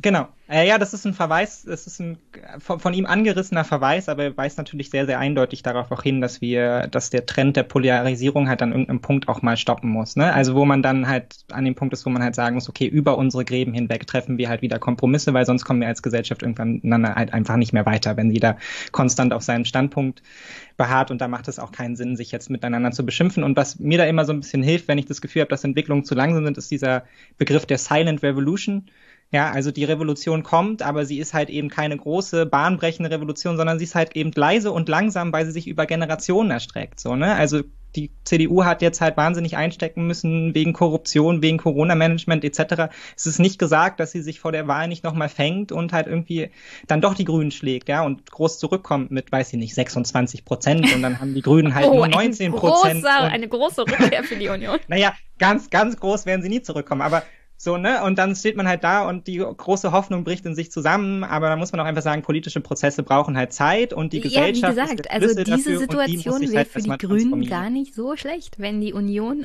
wenn es nur ein Prozentpunkt ist, jetzt in dieser Wahl nochmal gewinnt, dann mit den Grünen koalieren muss und die Grünen immer sagen, also die Union, die steht ja auf der Bremse. Und in vier Jahren ja. bricht dann alles richtig auseinander. Ja. Also und selbst glaub, das wäre eine große, große Chance für die Grünen. Ja, und da sind wir an einem Anfang von einem Transformationsprozess und nicht jetzt an dem, an dem Ende davon. Genau. Die Grünen sind noch nicht die Volkspartei, die anderen sind auch noch nicht tot. Ja, noch hat jeder die Möglichkeit, da irgendwie aufzusteigen und dann müssen wir einfach mal in fünf bis zehn Jahren gucken, wo sie sich dann halt irgendwie eingependelt haben, wenn wir mit diesen Transformationsprozessen vielleicht ein Stück weit abgeschlossen haben und uns alle an mehr Globalisierung, digitale Welt und mehr Europa gewöhnt haben und das kein Neuland mehr ist. Oh, da freue ich mich drauf, wenn ich mal einen Computer habe, der schneller ist als, ich weiß nicht, womit soll ich das vergleichen? Eine Schnecke? Schnecken sind schon schnell im Vergleich zu meinem Computer. Also Verwaltung hat sehr viel Angst vor dem Neuland. Ja, ja, ich glaube, das, also verständlicherweise haben sehr viele Leute sehr viel Angst davor. Das ist ja auch okay. Deshalb brauchen sie ja auch eine starke konservative Kraft, an die sie sich halten können, die sie auf diesem Weg begleitet. Und hoffentlich stellt sich die CDU darauf ein, diese Partei dann auch sein zu können, ohne, ohne viel unnütze Polemik und Rückgriffe auf die Politik von 1955. So, ja, das wäre irgendwie also ganz schön. Ich glaube, da gibt's einen, genau, ich glaube, da gibt es einen Weg dazwischen. da muss man jetzt nicht wieder Friedrich Merz rauspacken. Das, konservative Politik kann auch anders aussehen. Ne? Also die Ideen liegen ja auf dem Tisch, Europapartei, äh, das als wichtigstes europäisches Konzept zu sehen, als wichtigsten Auftrag zu sehen oder halt eben auch im christlichen Sinne halt die Erhaltung der Natur, Klimaschutz halt damit irgendwie anzugehen. Das sind aus meiner Sicht alles Gedanken, die können konservativ sein und das ist, ist völlig okay. Also ich freue mich auf das Ende von Merkel. Es wird alles aufbrechen. Es wird eine spannende politische Zeit, egal was wird. Ja, das auf jeden Und Fall. Und ich finde es durchaus, ich finde es durchaus nett von der Anstalt, dass sie unterstützt hat, dass Friedrich Merz auf die politische Bühne zurückkehrt. das macht Anstaltssendungen in Zukunft viel unterhaltsamer. ja, das große Friedrich Merz Watching kommt dann noch am Sonntag, ja. Große Freude. Herzlichen Dank, Mick, ähm, ja, dass du mich besucht hast. Äh, wann sieht man dich wieder im Fernsehpodcast? Sonntag. Sonntag? Oh, ich freue mich schon. Ich bin am, ich bin am Sonntag da. Wir machen äh, Politikbesprechung. Ja. Na, wie hier halt auch. Also noch so, mehr ne? Friedrich Merz. Noch mehr Friedrich Merz. Du Ärmster. Gut, dass ich so wenig Friedrich Merz hier gemacht habe, sonst kriegst du noch eine Überdosis und Überdosis Friedrich Merz führt zu Mitgliedschaften bei BlackRock. Das stimmt. Aber es ist leicht, über ihn zu diskutieren, weil es ist nun wirklich nicht allzu, allzu kompliziert, ihn da irgendwie festzumachen und seine, seine Ideale und Ziele durch seine Formulierung hindurch ja, ja, zu erkennen. Er ist sehr, sehr unterkomplex. Genau, ja. Okay, vielleicht kommst du mal wieder. Ich ja, habe noch gern. ein Buch von Sarah Wagenknecht rumzustehen. Vielleicht können wir darüber mal reden. Keine Ahnung. Uh, ja. Das habe ich auch nur, da habe ich auch nur die große Frustration bzw. Freude auf allen möglichen Seiten mitbekommen über dieses Buch. Das ja, ist auf jeden also Fall es waren alle hell auch begeistert ja, ich glaube, ich komme halt einfach nicht dran vorbei, es zu lesen, so angesichts der, der ganzen Frustration. Ich bin sehr gespannt, ob ich das dann auch so wahrnehme. Wie meine, wie der Großteil meiner Partei irgendwie so. Dann sag mir doch mal Bescheid, wenn du damit durch bist. Dann können wir mal drüber sprechen, weil alleine, alleine ein Buch zu besprechen ist immer ein bisschen schwierig. Und äh, also ich würde mich gerne drüber streiten. Ich habe es noch nicht gelesen. Aber ich bin mir ziemlich sicher, darüber streiten wäre mal sinnvoll. Naja, dann werde ich das jetzt auch lesen und dann schaue ich, dass ich Streitpunkte finde, wo ich denke, das steht Jenny bestimmt ganz anders, um dann überrascht zu werden davon, dass es doch genau da kannst du, Also du machst den großen Verriss und ich sage, das ist gar nicht so schlimm. dann, dann wird das ein unterhaltsamer Podcast. Ich muss mich dann so voll auf die woke Twitter-Meinung so reinstellen, irgendwie noch Ja, genau, da bist du voll der Typ für. Danke, okay. Mick, dass du da warst. Ach, so. Ja, ich habe mich sehr gefreut. Okay, dann Bis hab noch ein schönes Wochenende. Viel Spaß Dankeschön, im Fernsehpodcast und wir sehen und hören uns wieder. Bis bald. Tschüss. tschüss. Jo, bis bald. Ciao, ciao.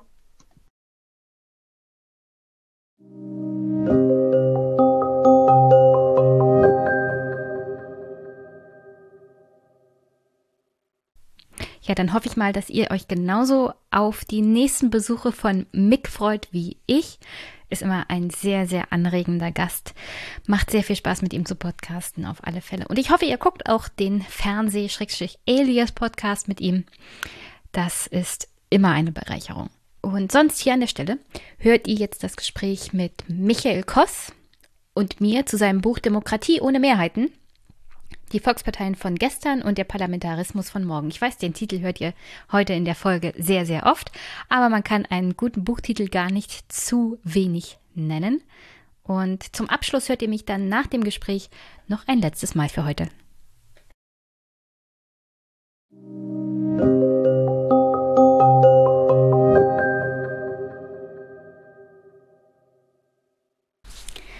Guten Morgen, liebe Hörerinnen und Hörer. Ich habe heute einen besonderen Gast und zwar Michael Koos. Er ist deutscher Politikwissenschaftler mit den Schwerpunkten vergleichende Politikwissenschaft, Regierungssystem der Bundesrepublik Deutschland und Demokratieforschung. Er zählt zu den profiliertesten Demokratieforschern der Gegenwart und ist seit Oktober 2019 an der Leuphana Universität in Lüneburg. Wir sprechen heute über sein Buch Demokratie ohne Mehrheit? Die Volksparteien von gestern und der Parlamentarismus von morgen. Erschienen im DTV-Verlag und herzlichen Dank an den Verlag für das Zusenden eines Exemplars. Und hallo Michael. Hallo Jenny. Habe ich irgendwas vergessen bei der Vorstellung? Nee, alles gut, war eher zu viel. Äh, da kam ja schon das Urteil vorweg. Wir schauen mal, ich hoffe, dass die Hörerinnen und Hörer das dann am Ende zumindest noch teilen. Ja. Also bisher haben Sie sich über noch keinen Gast beschwert. Meistens kommt sehr viel Informatives bei rum. Ich denke mal, das ist hier auch der Fall. Was ich bei unserem ersten Versuch vergessen habe zu erwähnen, du kennst mich ja, beziehungsweise ich kenne dich noch von der Universität Potsdam. Da habe ich nämlich Politikwissenschaften studiert. Und da warst du damals Junior-Doktor, Doktorand? Ja, ich glaube, ich war einfach so mit, mit wissenschaftlicher Mitarbeiter, Postdoc würde man vielleicht heute sagen. Ja, genau. Ist schon eine Weile her. Ich fühle mich so alt. Eine ganze Weile. Ich kann mich auch nicht erinnern, von daher, also nicht, äh, an dich kann ich mich tatsächlich noch erinnern.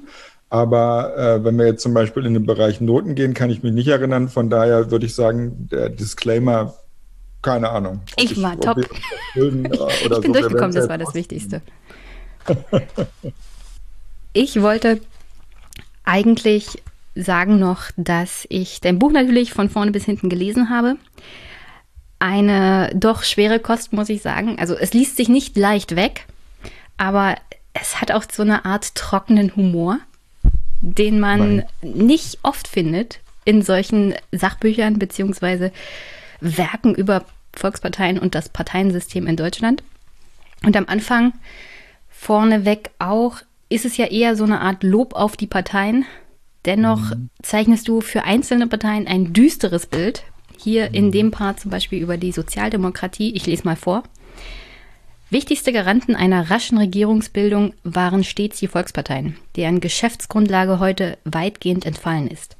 Wandel bedeutet aber nicht Niedergang. Sowohl für Grüne als auch für die Rechten besteht grundsätzlich Aussicht auf einen CDU-Moment, also die Möglichkeit, selbst Volkspartei zu werden und breite Bündnisse hinter sich zu scharen. Für die Sozialdemokratie sieht es indes düster aus. Ist es so düster für die SPD? Ja, ich meine, jetzt aktuell, wir sprechen äh, im, im, April 2021, möchte man ja sagen, oh, den Shitstorm hat doch eigentlich die CDU gerade. Ja, die ganzen äh, ähm, Nebentätigkeitsaffären will ich das mal nennen. Aber mein Buch, ich versuche das und deswegen klar, äh, das ist jetzt nicht immer vergnügungssteuerpflichtig. Ich versuche das aus einer sozusagen strukturellen Perspektive zu betrachten, das Problem. Gar nicht so sehr diese, diese ganzen Fragen, mit denen sich Sozialdemokratinnen vielleicht gerade selber zerquälen. Ja, war Hartz IV richtig oder falsch? Gerd Schröder, ein guter, ein schlechter Kanzler. Wie sind wir mit unseren Vorsitzenden umgegangen? Ja, die Frage sollte die SPD vielleicht wirklich irgendwann mal klären. Aber äh, das Kernproblem sozusagen, vor dessen Hintergrund ich zu diesem Urteil komme, ist eben ein, ein wirklich strukturelles und damit meine ich eben die dominanten gesellschaftlichen Konflikte, die geführt werden. Und das war eben immer sehr lange und eine ganze Zeit lang auch nahezu ausschließlich der klassische wirtschaftliche Konflikt, ja, um Umverteilung. Ja, wie viel wollen wir umverteilen? Wie viel Sozialstaat wollen wir uns leisten?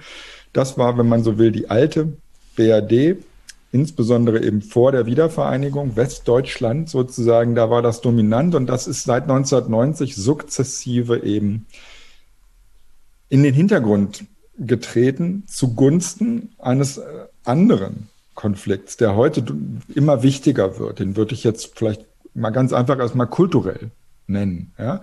Der läuft eben zwischen Leuten, die Europäische Union gut oder schlecht finden, die Migration begrüßen oder ablehnen. Ähm, Umweltschutz äh, als wichtige Politikaufgabe ansehen oder eben nicht. So, und was haben die drei Dinge, die ich gerade genannt habe, alle gemeinsam? Das ist nicht so richtig ein Kernthema der SPD. Und das ist eben das, ne, das Problem äh, äh der SPD, dass sie in einigen Bundesländern, Brandenburg, wo wir beiden gerade reden, ne, äh, sicherlich besser dasteht als in anderen. Das bleibt davon völlig unbenommen. Aber einfach auf dieser, ja, nochmal strukturellen, nicht einfach so veränderlichen Ebene, welche Konflikte werden geführt und wie können einzelne Parteien in Deutschland da andocken, da sieht es einfach nicht richtig gut aus für die SPD. Hm. Bevor ich noch zu der Union komme, wo ich ja sagen würde, auch für die Union sieht es ja bei diesen Kernthemen nicht besonders gut aus. Dafür stand die Union nicht zwangsweise auch immer eine kleine Umfrage, die ich heute noch rausgesucht habe. Und zwar, wenn du sagst, eigentlich, und das ist ja der Krux dieses Buches, eigentlich geht unsere Demokratie nicht ohne Parteien. Und der Ruf der Parteien ist schlechter, mhm. als wir sie eigentlich nötig haben. Nichtsdestotrotz ist das Vertrauen in Parteien in Deutschland aktuell bei 39 Prozent. Immerhin, möchte ich sagen, oder?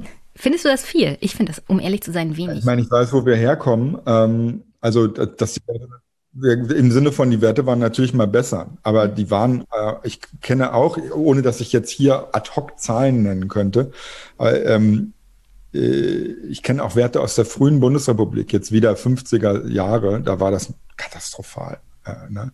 Also da, äh, man ist zur Wahl gegangen, man wollte aber insgesamt mit dem Ganzen, also der Politik sozusagen nichts zu tun haben. Ob es das jetzt besser oder schlechter macht, da können wir wieder streiten. So, ne? Ähm, aber ich, ich bin jetzt bei 39 Prozent, die du da aufrufst, äh, fast schon erleichtert. Ja. okay. Ja. Ich halte es ja für einen katastrophalen Wert, um ehrlich zu sein. Also mhm. ich bin mir ziemlich sicher, zu Zeiten des Kalten Krieges, Willy Brandt, ja, klar. Wehner. Da ging es dann hoch. Ja. Also das Vertrauen in die Parteien muss ja, um ehrlich zu sein, hoch sein aufgrund der Tatsache, welchen Stellenwert sie alleine schon im Grundgesetz haben. Tja, danach urteilen Menschen halt nicht über Politik und das muss man aber, also jetzt wird es wieder ganz kompliziert. Ne? Auf der einen Seite versuche ich eben auch in dem Buch weniger Parteien und auch durchaus dosiert, sage ich mal, Wählerschelte zu betreiben. Weil ich meine, was sollen Parteien machen? Die kommen ja nicht irgendwie mit UFOs angeflogen. Ja, das sind ja wir. Im Zweifelsfall auch du und ich und natürlich alle, die hier zuhören, die da sich entweder engagieren oder nicht. Und ja, die Tendenz geht zu oder nicht. Und wenn man aber unzufrieden ist, und das ist so ein bisschen ein Plädoyer, das ich versuche zu machen in dem Buch, äh, auch wenn jetzt vielleicht vom Image her ja, weiß ich nicht, eine klassische Bürgerinitiative oder eben sowas hier Fridays for Future, ja, äh, hat natürlich, denke ich mal, ein super Image äh, bei vielen. Aber wenn man wirklich was verändern will, politisch, Politik machen will, zumindest in Deutschland, wir können ja mal bei Deutschland bleiben, sonst wird es noch komplizierter, ja, dann geht an den Parteien eben kein Weg vorbei. So, und da fallen einem dann diese 39 Prozent auf die Füße, beziehungsweise, so würde ich argumentieren, die werden so ein bisschen bedeutungslos. Weil dem Regen ist es ja auch egal, wie die Leute ihn finden. Es regnet, ja. So. Und wenn die Leute Parteien doof finden, das ist ja schön. Aber Politik wird wenn ich jetzt mit anderen Wegen des Politikmachens, die gibt es ja, ne, vergleiche, dann würde ich immer sagen, Parteien sind äh, die, die äh, in Organisationen, in denen Politik gemacht werden sollte. Ja. Wir kommen bestimmt noch dazu. Ich habe einen relativen relative negative Meinung über direkte Demokratie zum Beispiel. Ja, die hat ich würde fast das Kapitel gegen, also du hast da so ein Kapitel, das würde ich als Rant gegen Plebiszite bezeichnen ich gehe meinetwegen hart rein. Erstens dachte ich, ähm, Mai, wenn wir vorher so viel über Konfliktlinien, ja, um nochmal mhm. einmal den offiziellen äh, sozialwissenschaftlichen Namen für diese gesellschaftlichen Konflikte, von denen ich schon gesprochen habe, aufzurufen. Wenn ich äh, Leserinnen und Leser da alles durchjage, ähm, dann kriegen sie auch einmal ähm, einfach mal äh, auf einem auf einem etwas hoffentlich zumindest zugänglicheren Niveau äh, auch eine ganz klare Ansage vor die Nase und die geht in der Tat gegen direkte Demokratie, weil das ist für mich, das sind, das sind so Scheinlösungen und da bin ich nicht so happy. Ja, natürlich kann man alles Mögliche ähm, direkt, ja, per Plebiszit, per Ad-Hoc-Umfrage, gerade in digitalen Zeiten und so weiter und so fort, ja, kann man entscheiden, kann man machen. Aber wo landen wir dann?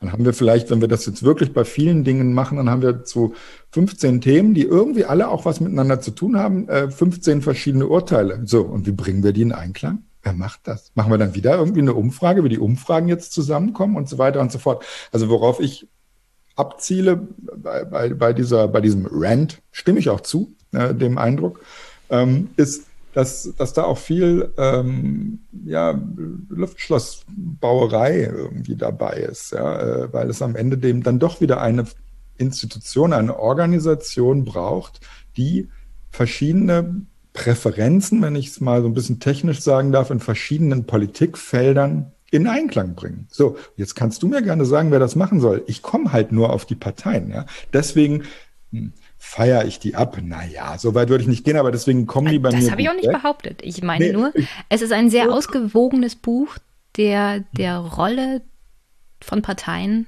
in unserem mhm. demokratischen System, wie es grundgesetzlich aufgebaut ist, auch gerecht wird. Mhm. Bei Plebisziten habe ich eine andere Meinung, weil ich schon finde, man könnte eine Art und Weise von Plebisziten finden, die zum Beispiel bei Bundestagswahlen Abstimmung über konkrete Gesetzesvorhaben beinhaltet. Also nicht so grundsätzlich Plebiszite wie zum Beispiel der Brexit.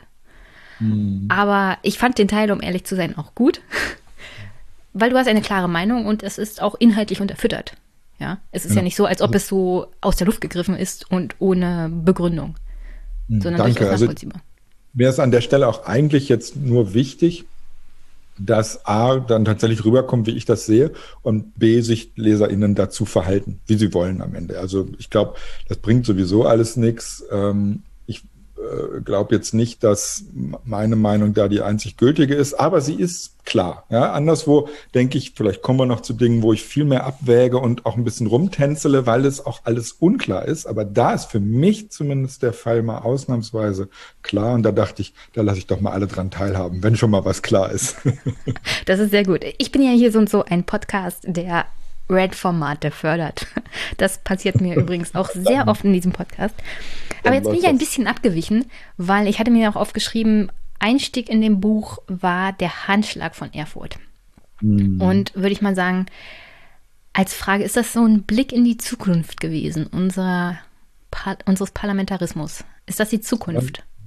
Da sagen wir so, das ist für mich hm, eine Zukunft, die natürlich, ich meine, also ganz kurz äh, ab, abweichen, ich komme auf die Frage. Ähm, ich glaube, wir leben gerade in einem Moment in, in Politik in, im Allgemeinen und in Deutschland im Besonderen, der von einem Maß an Ungewissheit gekennzeichnet ist, das tatsächlich seinesgleichen sucht. Meinetwegen ähm, die die 50er Jahre, äh, in denen war auch ziemlich viel unklar, ja, äh, äh, aber seitdem eigentlich nicht mehr vorhanden war. So vor dem Hintergrund ist das eine mögliche Zukunft, der Handschlag von Erfurt.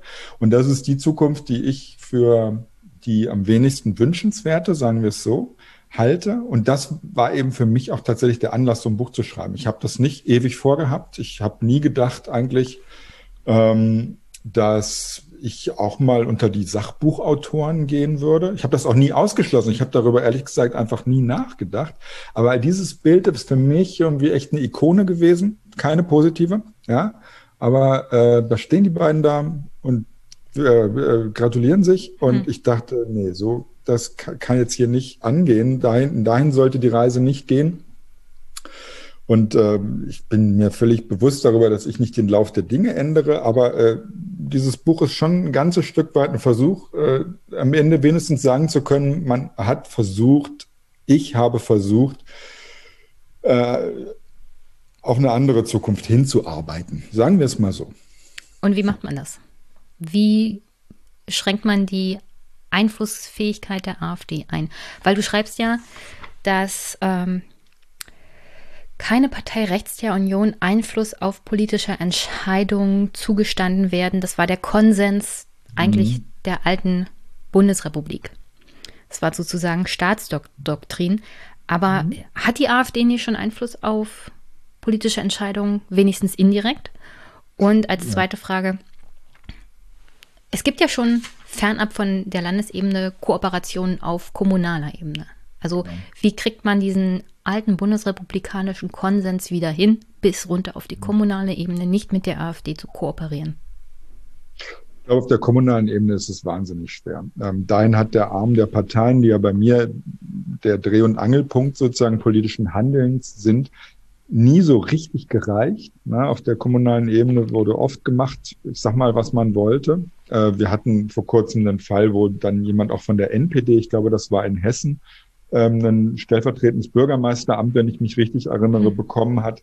Ähm, ich glaube, damit, das wird man, damit wird man leben können. Ich, ich bin, sehe es auch nicht so sehr, den Geist in die Flasche zurückzustopfen. Äh, ich will keinen so, einen, so einen Sisyphos-Kampf äh, ausfechten, sondern eher ähm, nicht weiter in die falsche Richtung gehen, sagen wir es so. Eine Kooperation mit der AfD, das tatsächlich meine Ansicht äh, wäre äh, die, die falsche Richtung. Diese ganzen Entzauberungsannahmen halte ich für falsch. Ja. Ähm, und das bedeutet, dass eben es gilt, hm, nicht die Vergangenheit zu ändern. Das können wir jetzt eh nicht tun. Ne? Das, was in Erfurt passiert ist, ist passiert. Sondern äh, da können wir eigentlich ganz konkret an den 6. Juni ist es, glaube ich, denken, wenn in äh, Sachsen-Anhalt gewählt wird, ne? zu schauen, dass es kein, kein Da Capo, äh, keine Verlängerung von äh, ähnlichen Eiertänzen oder gar noch äh, echten Annäherungsversuchen äh, im, im, rechten Spektrum, also Mitte rechts zu rechts, CDU zu AfD gibt. Ja, warum das keine gute Idee ist und was Alternativen sind, das versuche ich im Buch zu zeigen. Was sind denn zum Beispiel Alternativen?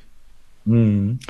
Also ich, mir war ganz wichtig, nicht so in das, was ich jetzt ein bisschen mal die Sachbuchfalle nennen würde, zu tappen. Da irgendwie so das, was ich schon immer mal sagen wollte, vom Stapel zu lassen und dann noch drei Forderungen zu ähm, aufzustellen, die alle super klingen, aber überhaupt keine Chance haben, umgesetzt zu werden. Ja, das ist so ein bisschen, ich würde das mal so die, die Neustart-Sachbuchliteratur nennen. Ja, die wollen immer einen Neustart von irgendwas. Auch Politiker, wenn die eine Bio Autobiografie schreiben, verlangen gerne mal einen Neustart.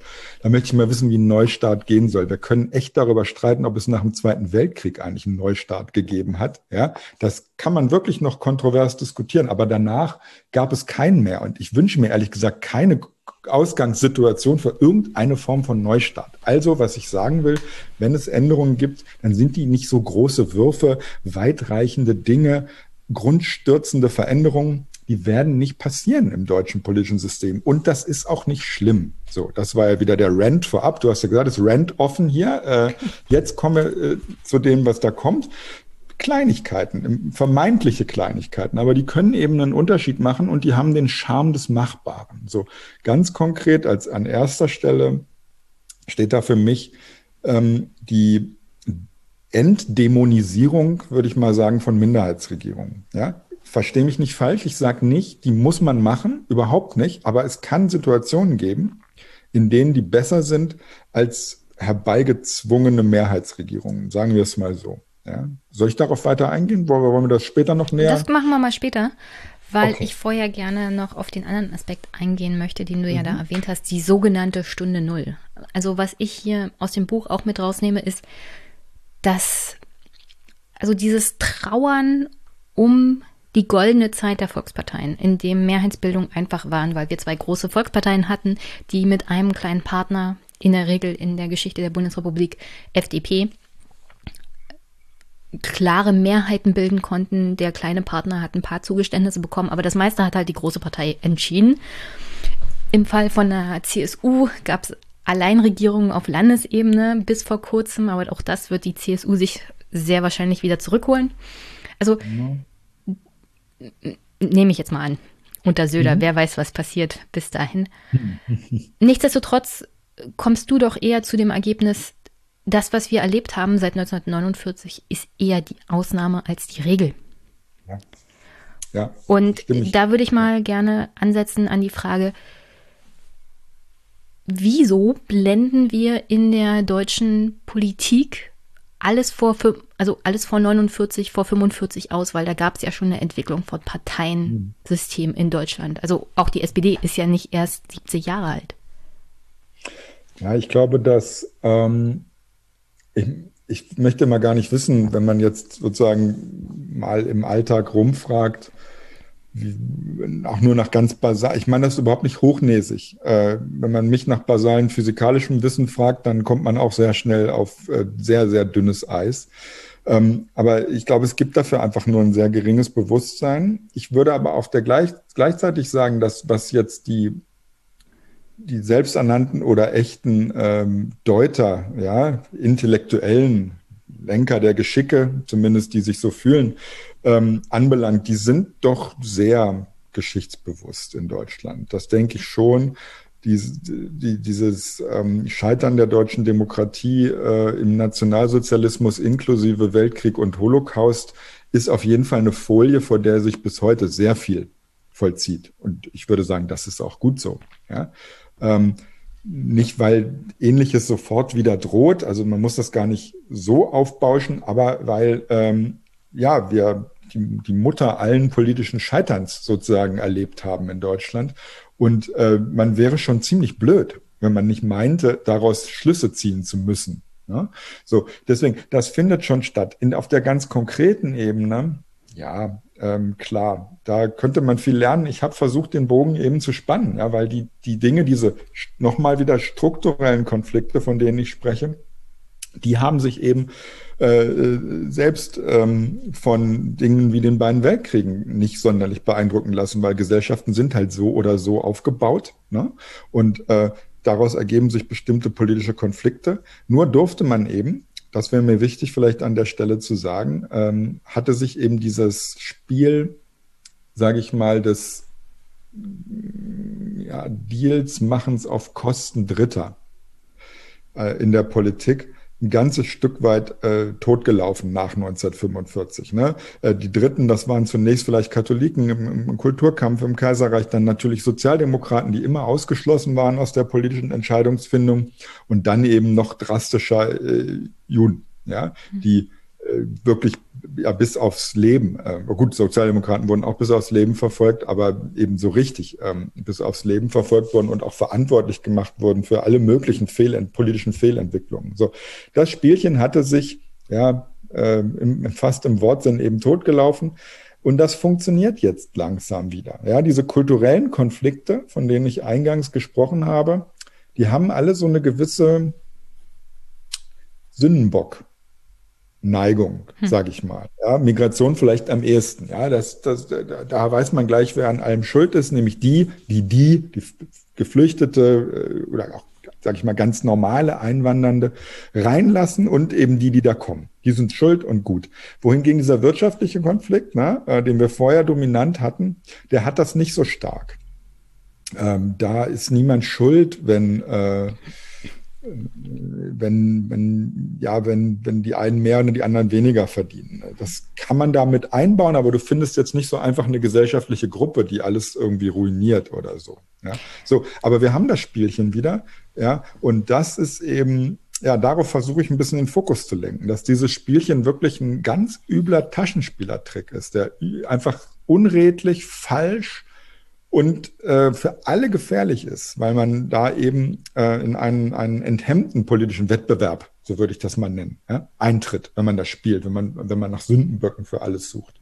Das ist nicht der Punkt. Äh, wenn es Probleme gibt, dann gibt es Lösungen und dann kann man die durchsetzen. Aber das bedeutet nicht, irgendjemanden auszuschließen. Äh, das, was ist das für ein Umgang? Also ich kann das auch schon auf so einer, sage ich mal, ethischen Ebene überhaupt nicht verstehen. Und politisch ist es halt einfach, ja, erbärmlich. Du redest ja in dem Buch da auch von dem Verhältnis zwischen Parteien und Antiparteien. Was sind Antiparteien? Mm, ja, kein so ganz gelungener Terminus. Aber ich wollte auch nicht alles immer neu, selbst neu erfinden, auch so eine Neigung von Kolleginnen und Kollegen von mir, sondern mich auf das stützen, was da eben an Terminologie rumzwitschert. Deswegen gut, dass du fragst. Antiparteien sind jetzt nicht zwangsläufig schlecht, um es mal ganz platt zu sagen. Könnte man ja denken, wenn man das Wort so hört. Äh, als als ähm, Sammelbegriff sind das erstmal Parteien, die einen, einen, einen verkünden mit denjenigen, die vor ihnen, denjenigen Parteien, die vor ihnen da waren. Ja, das würde, die würde ich dann die etablierten Parteien nennen.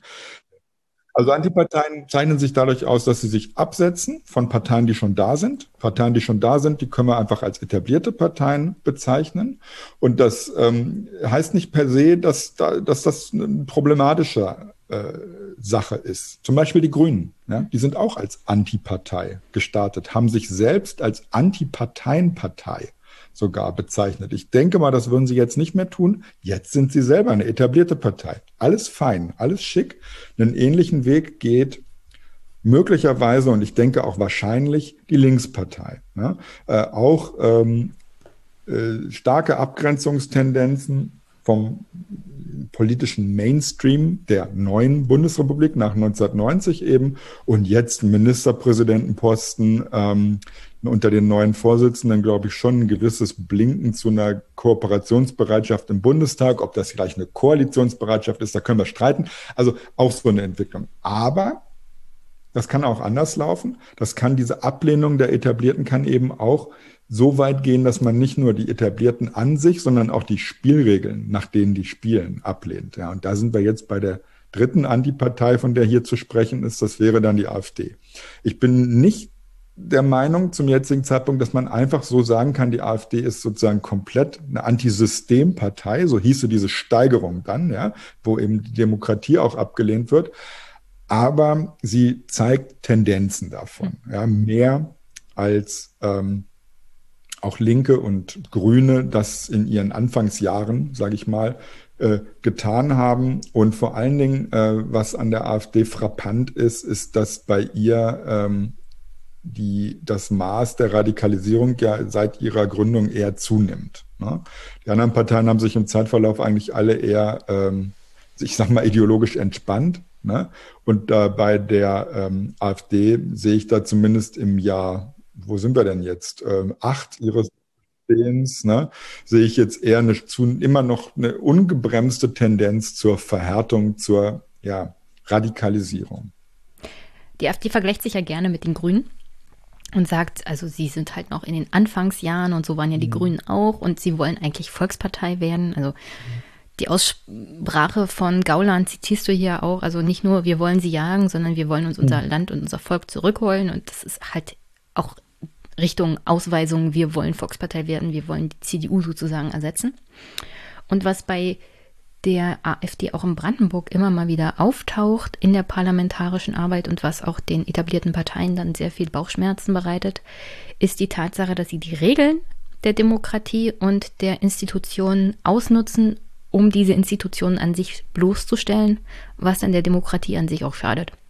Mhm. Weil sie machen sich praktisch über das ganze System lustig. Mhm. Und das ist, das finde ich sehr dramatisch. Mhm.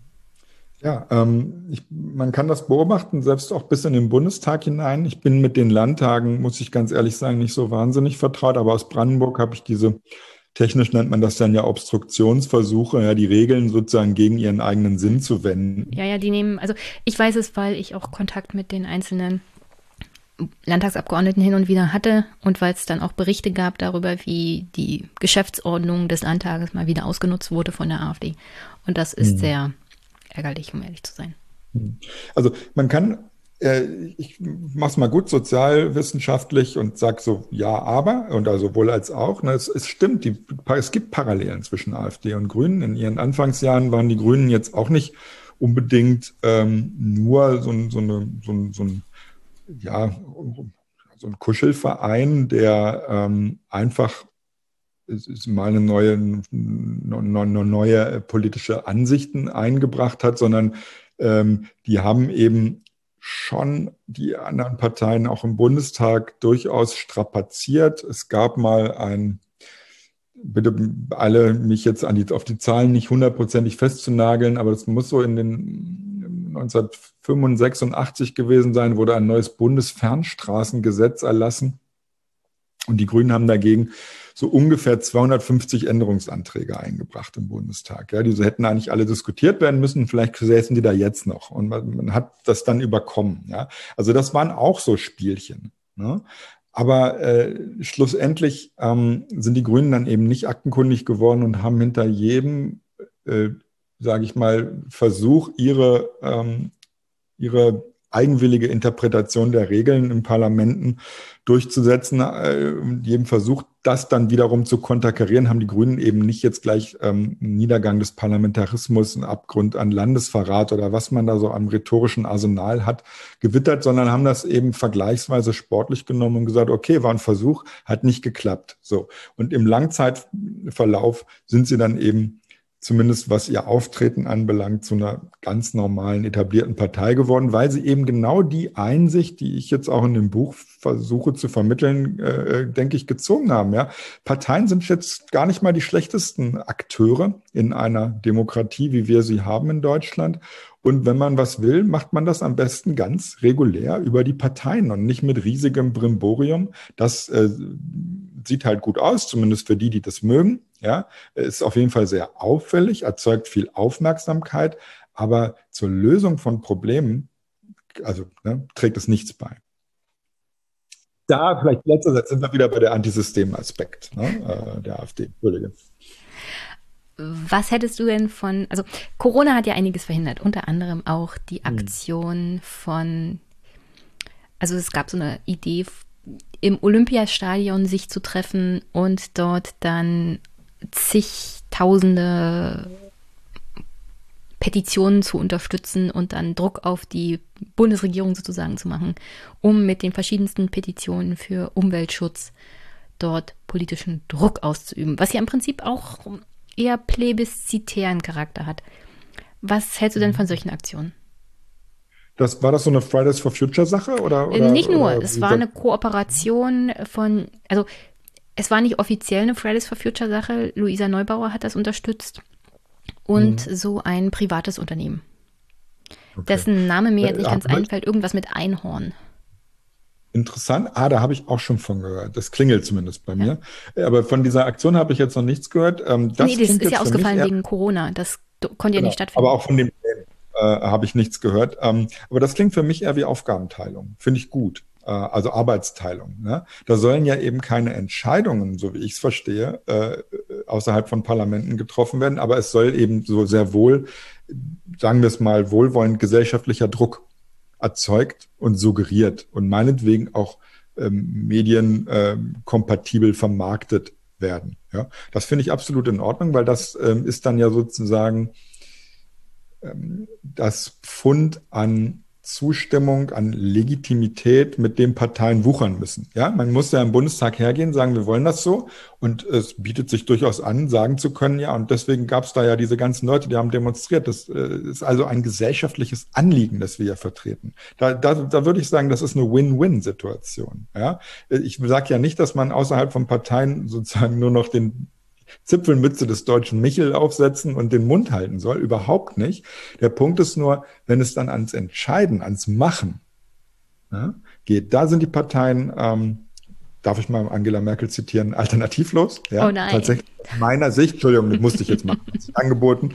Ähm, ähm, aber ähm, das heißt eben nicht, dass, dass ich irgendwo ein Problem mit Demos oder auch mit solchen ähm, inszenierten Aktionen. Ja, da denke ich jetzt auch an Fridays for Future, die machen sowas ja auch ständig. Gell? Finde ich super. Zeigt ja eher, dass die, äh, dass Leute eben tatsächlich einen politischen Willen haben. Den zu äußern, bin ich immer dafür. Nur die Entscheidung, wie gesagt, die lassen wir mal im Parlament und dann ist, dann läuft der Laden aus meiner Sicht. Okay. Also wenn wir jetzt eigentlich wieder in den Normalzustand kommen mit größerer Fragmentierung und Polarisierung sowohl der Gesellschaft als auch des Parteiensystems. Wie kam es denn zu der Ausnahme zwischen 49 und 90? Mhm. Das ist auf jeden Fall in, in, in, der Gesamtschau, die ich versuche im, im Buch zu machen, gerade was diese beiden Dinge da angeht, nämlich wie viele Parteien gibt es da, also Fragmentierung und wie nah oder weit sind die voneinander entfernt, ideologisch, Polarisierung. Das ist in der Gesamtschau eben die große Frage. Ja, wir sehen da relativ hohe Werte und die, die fallen dann in der Zeit, genau wie du sagst, zwischen, naja, so Mitte der 50er in die 90er rein echt ab. Ja, das ist die große Ausnahme. Ja, wie kommt es dazu?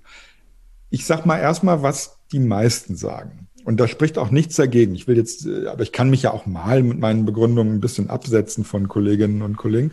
Die meisten würden dir das rein wirtschaftlich erklären. Die würden sagen, ja, wir hatten halt diese sogenannte fordistische Produktionsweise nach dem Zweiten Weltkrieg, äh, in serielle Erzeugung von Industrieprodukten, damit einhergehend eben auch ähm, eine relativ äh, spezialisierte Produktionsweise, wo man aber auch viele Arbeiter brauchte, die beides hatten eben. Viele waren und ähm, relativ spezialisiert. In Deutschland heißt das Facharbeiter, mal auf, auf gut Deutsch. So.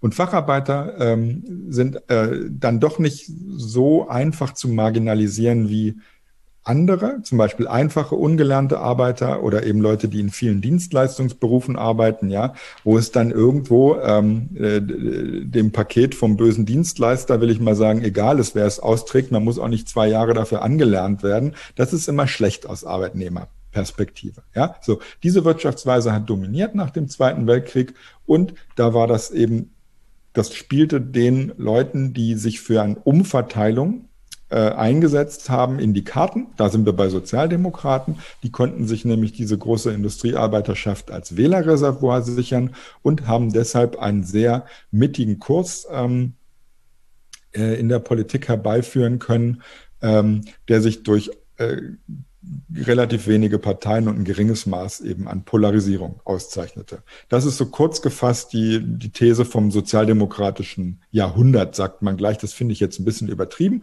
aber äh, von den sozialdemokratischen 50 Jahren meinetwegen, eben nach dem Zweiten. Weltkrieg. Äh, ich würde auch widersprechen aufgrund der Tatsache, dass von den 70 Jahren Bundesrepublik 50 Jahre CDU-Kanzler, ja. Das schwierig, schwierig, das als sozialdemokratisches Jahrhundert zu bezeichnen. Das muss zum Glück äh, zum Beispiel Ralf Dahrendorf klären, der allerdings das nicht mehr klären kann, weil er tot ist, aber der hat, glaube ich, den Begriff mal geprägt. Auf jeden Fall tatsächlich, wie ich erst bei, beim Buchschreiben äh, gemerkt habe, ein sehr, sehr kluger Mensch. Also vielleicht hat es doch was für sich. Ich glaube, sein, er würde jetzt sagen, ähm, dass man natürlich auch Einfluss haben kann, wenn man gar nicht jetzt die, das Kanzleramt besitzt, besetzt sozusagen, sondern dass man eben ähm, auch sozusagen durch die Stärke die, ähm, wie sagt man das Soll ich es mit Margaret Thatcher ausdrücken? Man zwingt seinen politischen Gegnern seine Politik zu machen. Ja, danke. Ja. Jenny, du hast wahrscheinlich fünf Minuten in diesem Podcast hier gespart, weil ich jetzt noch ewig rumgeeiert hätte. Entschuldigung, aber da danke. Da, ähm, so, das würde der jetzt möglicherweise sagen. Aber was ich noch mich frage bei dem Ganzen, das klingt jetzt alles super, aber ähm, warum ist überhaupt dieser wirtschaftliche Konflikt so allein dominant geworden? Weil das war ja vorher auch nicht der Fall. Ja, um das mal aufzurufen, Deutschland ist wirklich sozusagen das, wie soll man das jetzt sagen, der Konfliktmusterschüler in Europa. Wir hatten sie alle. Ja, und zwar nur mal um ein paar aufzurufen, die in Deutschland immer eine große Rolle gespielt haben. Region, ne? lebt bis heute vielleicht fort. Ähm, ich finde, ja, die Ost-West-Diskrepanz ist das eine, aber das Nord-Süd-Gefälle ist fast noch frappanter irgendwie. Ja, nach Bayern äh, guckt man eben anders und man guckt auch aus Bayern anders. Bis heute. Ne? Und dann schreibt der Söder einen Brief. Mit wem schreibt er den? Mit Kretschmann, ja, ähm, der eben ähm, sein süddeutscher äh, Co-Ministerpräsident einer ganz anderen Partei, wohlgemerkt ist. Also das spielt eine Riesenrolle bis heute, ist aber nicht mehr dominant. Ne? Dann Religion. Ähm, ein, ein Riesenthema. Ich komme aus einer gemischt konfessionellen Gegend, wo da auch in meiner äh, Jugend äh, kein Mensch mehr in die Kirche gegangen ist, spielte das eine Riesenrolle, ob man irgendwie protestantisch-katholisch war. Jetzt ähm, haben wir eben äh, durch die Wiedervereinigung da eine starke Verschiebung hin, erstens zu konfessionslos, zweitens protestantisch. Aber das schwächt das Ganze ja nicht ab. Gleichzeitig haben wir Zuwanderung, noch eine andere Religion, Islam spielt zumindest eine Rolle. Also ist auch eigentlich ein sehr konfliktträchtiges Thema. Einen würde ich noch machen, ähm, ähm, was der, der in Deutschland Region, oder das reicht vielleicht für unsere Zwecke. Ich will es nicht übertreiben. So, die beiden Konflikte haben immer eine Riesenrolle gespielt. Und auf einmal ist der wirtschaftliche dominant. Wegen der Facharbeiter, weil die jetzt irgendwie alle zufrieden sind, wenn sie mit dem äh, Käfer oder später Golf oder so durch die Gegend fahren und, und irgendwie ein Reihenhaus haben? Hm. Ich bin nicht so überzeugt, weil die hätten doch früher schon mehr vom Kuchen haben können. Ja, äh, und haben sich auch äh, für andere Dinge, sage ich mal, mobilisieren lassen. So und da komme ich dann einfach dazu zu sagen, dass nicht nicht zu sagen, dass diese Wirtschaftsstrukturen keine Rolle spielen. So ist es jetzt auch nicht. Die Kostthese soll sozusagen nicht alles ersetzen. Ähm, äh, da habe ich gar keine Ansprüche. Aber ich glaube eben, dass der Kalte Krieg oder besser gesagt die Konstellation des Kalten Krieges mindestens so wichtig war wie der Wandel ähm, der Wirtschaftsweise. Darf ich ausführen kurz, was ich damit meine, oder wird das dann hier zu lang? Ja, ich nein, nein, nicken, führ, führ ruhig aus. Wenn es mir zu viel wird, unterbreche ich dich.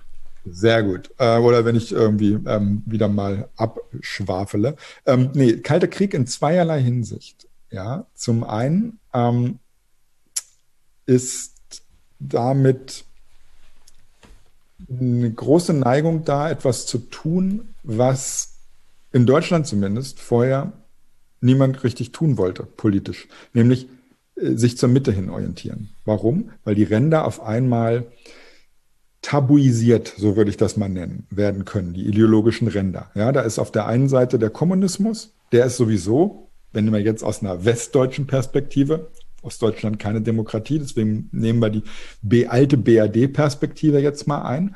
Ähm, Kommunismus ist quasi böse, das ist ja der Ostblock. Ne? Schon mal äh, schlecht. Das ist der ideologische Feind. Ja, und das ist natürlich für die westdeutsche KPD, sagen wir mal, nicht unbedingt hilfreich. Ja, gewesen. Sagen wir es so. So, auf der anderen Seite gilt das aber auch, äh, weil ähm, mit dem äh, spezifisch deutschen Rechtsradikalismus ja immer diese Großmachtidee einherging. Ja? Und Großmacht konnte man äh, natürlich nur sein, wenn man die Dinge alleine regelt und nicht irgendwie bei Amerika unter den Schutz, äh, bei den USA, unter den Schutzschirm der NATO und so weiter Westbindung ja, kriegt. Bloß genau das hat Adenauer getan und zwar sehr erfolgreich und konnte damit alle, die auf nationale Alleingänge gesetzt haben, in dieser Konstellation des Kalten Krieges sozusagen als, ja, wie soll man das nennen, Abenteurer. Brandmarken. Ja? Die haben eben diesen fragilen Frieden äh, der alten BRD äh, auf, aufs Spiel gesetzt, äh, um ihr eigenes Ding außenpolitisch zu machen. Das konnte nicht gut gehen. Und das ist übrigens auch ein Riesengrund, warum die SPD, ähm, wenn ich das mal so zugespitzt sagen darf, in der frühen Bundesrepublik verkackt hat. Ja? Nämlich weil sie unter ähm, Kurt Schumacher zu Beginn und auch nach dessen Tod noch einige Jahre auf diese äh, Wiedervereinigungs-außenpolitische Neutralität Alleingangskarte gesetzt hat. Ne? Und das ist der Punkt. Äh, wirtschaftspolitisch hat die SPD sehr viele ihrer Forderungen umgesetzt bekommen, auch ohne zu regieren. Aber das außenpolitische Ziel, sozusagen in Neutralität eine Wiedervereinigung zu erreichen, das war für eine Mehrheit der Wählerinnen in der alten BRD einfach No-Go. Und Adenauer hat da kräftig mitgeholfen. Und das meine ich eben damit, wenn ich sage, dass die Konstellation des Kalten Krieges so eine Mittezentrierung herbeigeführt hat. Ja. Da würde ich jetzt mal kurz einhaken, weil wir haben ja aktuell wieder einen Konflikt in der Ostukraine. Und was ich dann bei Twitter oft sehe, sind gegenübergestellt Bilder von Mitteilungen von AfD-Politikern und von linken Politikern, die sich so in die Richtung, hm, also nicht nur Putin macht hier ein, also schürte das Feuer, sondern auch in der Ukraine ist aktuell unter anderem ja das Minsk-Abkommen praktisch einseitig aufgekündigt worden. Und es äh, scheint mir nicht alleine, dass die Russen jetzt unbedingt darauf Wert legen, das zu eskalieren, sondern dass es da schon auf ukrainischer Seite seit ein paar Wochen und Monaten Entwicklungen hin zu eher Eskalation gibt. Was genau passiert ist, spielt jetzt keine Rolle. Nur die hm. Mitteilung der Parteien links und auch rechts im Spektrum ist dann, also es ist nicht alleine Putin, ja. Hm. Und von CDU-Politikern kommt dann halt gerne, ja, ähm, hier, das sind halt die Antisystemparteien, die Putin-Versteher und man will halt so diesen alten Konflikt des Kalten Krieges wieder aufmachen, um die Bevölkerung mhm. außenpolitisch hinter sich zu vereinen geht das nicht mehr auf, weil wir die hm. Wiedervereinigung hatten und die Ostdeutschen ein anderes Verhältnis zu Russland haben als die Westdeutsche Republik? Ja, äh, ja. Und die, die ganze Geschäftsgrundlage dieser Politik ist eigentlich entfallen. Ja. Der Kalte Krieg, äh, ich würde jetzt nicht sagen, der hat weder mit so einem ähm, ähm, Umdrehen eines Schalters angefangen, noch hat er mit eben jenem Umdrehen aufgehört.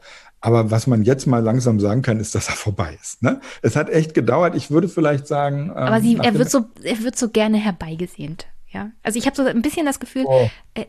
Sowohl in einigen Schaltstellen in den USA als auch in Berlin wünscht man sich so einen ganz klaren internationalen. Gegner, wo man wieder mal draufhauen kann, wo die Grenzen klar sind, das ist gut, das ist böse.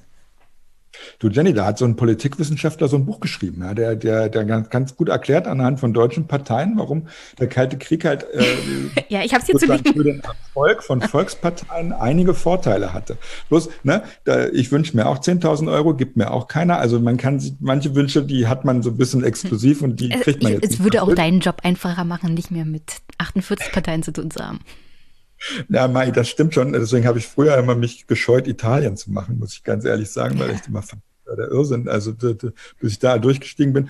Aber jetzt zurück zu der Frage, ja, also genau, du hast schon recht. Und die, die Konstellation ist entfallen, aber natürlich irgendwie, wenn was so erfolgsträchtig war über Jahrzehnte, vielleicht fünf Jahrzehnte, da können wir jetzt streiten ähm, dann äh, hat man das immer noch mit drin. Jetzt in der deutschen Innenpolitik ähm, würde ich vielleicht sagen, diese rote Sockenkampagne, die hat man damals noch ganz gut funktioniert. Ich glaube, Peter Hinze war das als hm. CDU-Generalsekretär frühe 90er.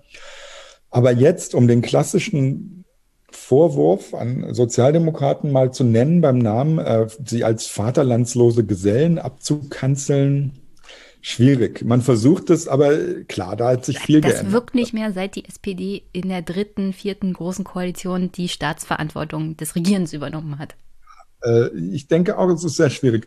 Aber ja, natürlich, was, was macht man? Ähm, deswegen aber auch nochmal, das ist auch der Hintergrund, vor dem ich jetzt eben nicht sage, dass die Volksparteien oder ich schreibe ja eigentlich immer die vormaligen Volksparteien, weil ich beide, äh, Union und SPD, nicht mehr als Volksparteien eigentlich ansehe heutzutage. Erklär mal warum, weil du hast eine spezielle Art der Definition von Volkspartei. Es geht da nicht mehr um die Wahlergebnisse, sondern um die Funktion, die sie ausüben im Parlamentarismus. Mache ich direkt im Anschluss. Die machen in dem Sinne ja nichts falsch. Äh, die sind einfach, wenn man so will, die Rahmenbedingungen entfallen, unter denen dieser nochmal äh, ungewöhnliche, außergewöhnliche Zuspruch an Mitgliedern und Wählern, den sie eben in der Zeit des Kalten Krieges hatten, die sind entfallen, die Rahmenbedingungen. Und für mich, Volkspartei, ich meine, da gibt es so viele Definitionen, wie es Polit oder Parteienforscher gibt zumindest, würde ich jetzt mal sagen. Manche sind wahnsinnig voraussetzungsvoll, dann werden da die Umfeldorganisationen ausgezählt und der Organisationsgrad und hier und da. Für mich eigentlich äh, kann man sich Volkspartei nennen, wenn man mit, mit jeder anderen Partei im Parlament, also auch mit der kleinsten, die da rumkreucht und fleucht, zusammen zu zweit regieren kann. Weil dann kann man ja wirklich für sich reklamieren, dass man das Volk mehr oder weniger, dieses mehr oder weniger ist dann vielleicht eine Partei mit zehn Prozent oder so, die man noch braucht zum Koalieren, äh, dass man das Volk repräsentiert. Ja? Und wenn man das so sieht, dann kommt man, oder wenn man dann sich anschaut, wie CDU und ähm, SPD ähm, sich, sich ideologisch äh, und auch politikinhaltlich verhalten haben, dann merkt man ganz schnell, das sind eigentlich kommunizierende Röhren. Die brauchen sich. Ja, man kann gar nicht alleine Volkspartei sein, würde ich sagen, äh, sondern man macht das zu zweit und teilt sich so ein bisschen, sage ich mal, ähm, das Spielfeld auf. Und dann gibt's da noch eine oder zwei. Ich würde sagen, bei den Grünen, den kleinen Grünen sozusagen der 90er, da konnte man das auch noch für sich reklamieren als SPD und CDU, dieses Volkspartei-Dasein. Ja, da hatte halt jeder dann seinen Koalitionspartner, okay, aber es war immer noch klar, einer, ähm, wie hat das Gerd Schröder so, so schön genannt, einer ist Koch und einer ist Kellner. So. Ja? Aber heutzutage, also wenn ich jetzt die Umfragen angucke, dann sehe ich nichts mehr. Dann, dann, ne, dann, dann, Viele Köche verderben den Brei. Ja, genau. Und wenn keiner das Essen bringt, dann brauchst du auch, oder was hat dann Fischer gesagt, als Schröder das gesagt hatte? Ja, der, der Koch kocht, aber der Kellner kassiert ab. Ne? Also das war dann auch ganz lässig. Und jedenfalls, äh, wer da heute welche Rolle, wie auch immer wir sie mhm. definieren, wahrnimmt, das ist einfach mal unklar. Ne? Wie gesagt, das liegt vor allen Dingen individuelle Fehlentscheidungen und Probleme und so weiter, will ich jetzt gar nicht unter den Tisch kehren. Warum sollte ich? Aber das liegt eben vor allen Dingen erstmal an den entfallenen ja, Grundbedingungen für Volksparteien. Das politische System, das Parteiensystem macht es ja auch möglich, dass es unter anderem Lichtgestalten gibt. Du redest aber auch von Renegades. Und ich ja. muss eine Sache zitieren, weil die mich unglaublich zum Schmunzeln gebracht hat. Aber dabei geht es um Angela Merkel. Ich bin mir ziemlich sicher, das hast du nur reingeschrieben, damit es in der Wiedergabe in der Presse immer wieder zitiert wird. Ich lese mal vor. Angela Merkel ist in der CDU eigentlich ein Opfer von dem, was man in den Kulturwissenschaften heute auf den Begriff der Intersektionalität bringt. Sie bildet quasi die Schnittmenge multipler Benachteiligung. Als Frau, Protestantin, Kinderlose und Ostdeutsche fehlen ihr eigentlich nur noch Homosexualität und ein Migrationshintergrund, um in ihrer Partei absolut keine Karrierechancen zu haben. Und trotzdem steht sie ganz oben und zwar länger als irgendjemand vor ihr. Also da muss ich wirklich ein bisschen schmunzeln.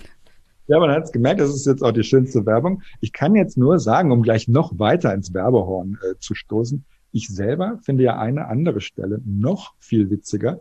Äh, da musste ich beim Lachen, äh, beim, beim Schreiben tatsächlich lachen, ähm, weil mir das eben in dem Moment eingefallen war. Natürlich sind da Selbst- und Fremdwahrnehmungen verschiedene und ob das jetzt noch als Werbung durchgeht, das mag auch jeder, jede für sich entscheiden. In jedem Fall geht es da um einen Heimtrainer. Ja, äh, das sei hier nur gesagt, aber das möge dann auch gegebenenfalls jeder für sich rausfinden. Ähm, ich habe da ehrlich gesagt, um auf das zurückzukommen ähm, mit den multiplen Benachteiligungen, beim Schreiben dachte ich, ist das vielleicht nicht doch ein bisschen zu platt, äh, zu billig irgendwie, weil ja auch schon oft darauf abgehoben ist. Komm, das habe ich ja nicht erfunden. Ne? Angela Merkel passt nicht zur CDU. Das ist jetzt, habe ich nicht exklusiv äh, diese, diese Ansicht. Aber wenn man sich ihre Kanzlerschaft und auch die Urteile darüber, die ja paradoxerweise bei den meinen Kollegen und auch bei den anderen PolitikerInnen sehr negativ und ähm, in der Bevölkerung dann doch erstaunlich positiv, so möchte ich bis heute sagen. Ja, warten glaub, wir mal ab, bis die Corona-Pandemie vorbei ist. Aber sie ist, glaube ich, jetzt, wo wir reden, immer noch die beliebteste Politikerin. Ne? Was nicht schwierig ist, seien wir ehrlich. Was gibt es denn da an Konkurrenz? Nun gut, ich glaube, es gäbe zumindest Möglichkeiten für Konkurrenz. Das würde ich ja, alle okay. mal sagen. Es gibt Möglichkeiten, aber niemand springt über diese sehr flache Hürde. Was einiges über die möglichen Lichtgestalten unseres pa äh, Parteiensystems aussagt. Und um den Bogen wieder zu dem Buch zu kriegen, ich fand ja den, die Beschreibung von Willy Brandt sehr interessant. Da muss ich gleich dran mhm. denken, dass er ja zur Lichtgestalt im Nachhinein wurde, aber aufgrund der Tatsache, wie ihn die SPD erstmal behandelt hat. Meine erste Frage, wieso wurde er nicht ein Renegade und was ist ein Renegade vielleicht vorher noch erklären? Ja, ja. Ähm, äh, ja, also das, ich, ich bei Willy Brandt habe ich mich in dem Sinne echt schwer getan mit dem Schreiben, weil ich immer Angst hatte, er kommt mir jetzt zu schlecht weg. Aber ich wollte eben genau das, was du jetzt auch beschreibst, auch rüberbringen, dass er sich echt erstmal gar nicht mehr so sehr bei den Wählerinnen, ja. Als er auf die losgelassen wurde, da lief der Laden, aber erstmal in seiner eigenen mhm. Partei. Mhm. Es war ein Kampf gegen die SPD, bevor er zum SPD-Kanzler wurde, an dem sich alle Kanzler messen müssen. Also von der SPD jedenfalls. Ich meine, es es ist sowieso, und es gibt da so viele paradoxe Dinge in dem Zusammenhang. Weißt du, was die Jusos gemacht haben, als Willy Brandt zum Kanzler gewählt worden ist? Da gruselt's mich, ein Fackelzug. Wirklich. Ja? Was gab es 1933, als, als die Nazis äh, äh, äh, die Reichskanzler gestellt haben? Ja, mit großer Propaganda ein Fackelzug. Also da sieht man auch dann wieder so Thema Kontinuität und Wandel. Ne? Ist echt hart. Da haben sie ihn auf jeden Fall, das will ich sagen, da haben sie ihn gefeiert. Ne? Na gut, ich meine, ja, Wahrscheinlich, wenn ich dir jetzt 10.000 Euro in die Tasche stecke, freust du dich auch und sagst mal Danke, Michael. Aber ich meine, bis dahin sozusagen, ja, bis dahin ähm, war das echt, äh, die, die, Engländer nennen das so schön ein Uphill Battle, ja, also ständiger Kampf äh, gegen die Leute. Und ich glaube, dass Willy Brandt eben anfänglich das zum Verhängnis wurde, was später eben sein größtes Pfund war, nämlich sein Appeal, ja, seine Attraktivität, vielleicht auch im wahrsten Sinne des Wortes, für breite Wähler. Jetzt muss man fast innen dazu sagen, schafften. Ne? Ähm, das war aber in der SPD, die in der frühen Nachkriegszeit erstmal noch eine ganz klassische Milieupartei war. Also wirklich das Proletariat, das es damals noch gab. Ich glaube, wir wir verstehen das heute fast nicht mehr. Was das eigentlich ist, ja, so diese, diese, diese sozialdemokratische Solidargemeinschaft, die es halt mal gab. Das ist, glaube ich, auch ein tolles Gut gewesen. Ja, gut. Das Paradies war wahrscheinlich auch toll. Ich meine nur, also die Dinge ändern sich. Ne? Das heißt, ich, das anzuerkennen und ihm bei entfallenden Grundbedingungen nachzutrauern, sind für mich zwei verschiedene Dinge. Das eine macht Sinn, das andere aus meiner Sicht nicht so. Aber das war halt sozusagen die Messlatte. Ja, eigentlich wollten Sozialdemokraten, wenn man so will, unter sich bleiben, weil das auch ganz schön war im Milieu.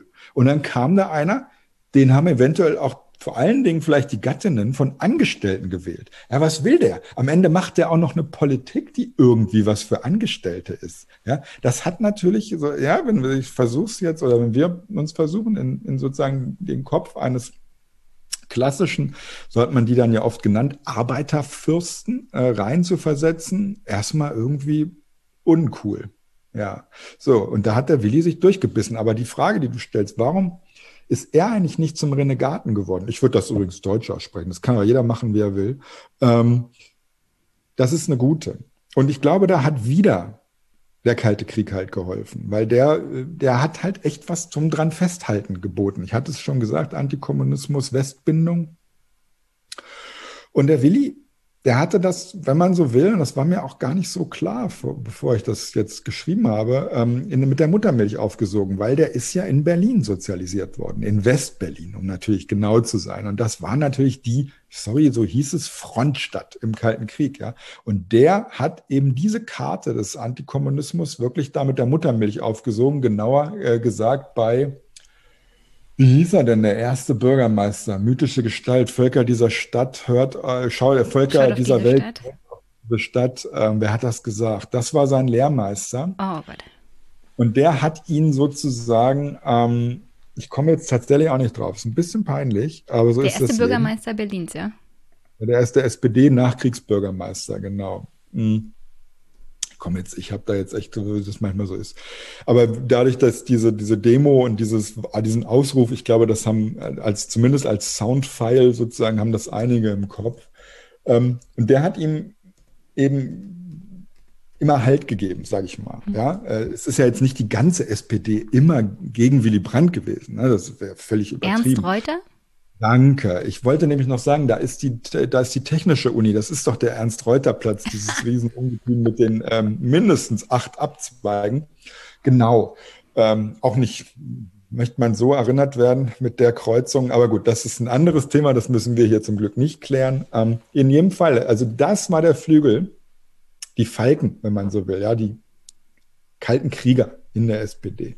Bei denen konnte er sich dann sozusagen die, die Finger wärmen, wenn auf eben jene vom Rest der Partei mal wieder draufgehauen wurde, um jetzt äh, ein bisschen metaphorisch zu werden. Hm. Also wir wissen aber immer noch nicht, was, was ist ein Renegade und wie agieren sie? Also ich, ich spreche das Englisch aus, weil ich an diese amerikanische Serie denken muss, Renegade. Ja, ja, nee, ist voll okay. Hauptsache, man kann damit überhaupt andocken. Der Rest ist mir egal, ähm, wer das wie wo macht. Ähm, das ist einer, der dann den, der in, in seiner Ursprungspartei, meistens ist das auch ein Mann, tatsächlich, hier können wir mal die männliche Form beibehalten, interessanterweise, ähm, der dann irgendwann die Schnauze voll hat von den innerparteilichen Zurückweisungen, davon, dass er sich nicht durchsetzen kann, mit was auch immer, und den sozusagen den, wie sagt man, den, den Büttel hinwirft, ja, und geht woanders hin, zu einer anderen Partei. Entweder die es schon gibt oder eine gründet. Da haben wir eigentlich die beiden Idealtypen, hm. äh, Oskar Lafontaine und Alexander Gauland, ne, die beide in anderen Parteien sozialisiert worden sind, als in denen, in denen sie sich jetzt befinden, die die im Zorn verlassen haben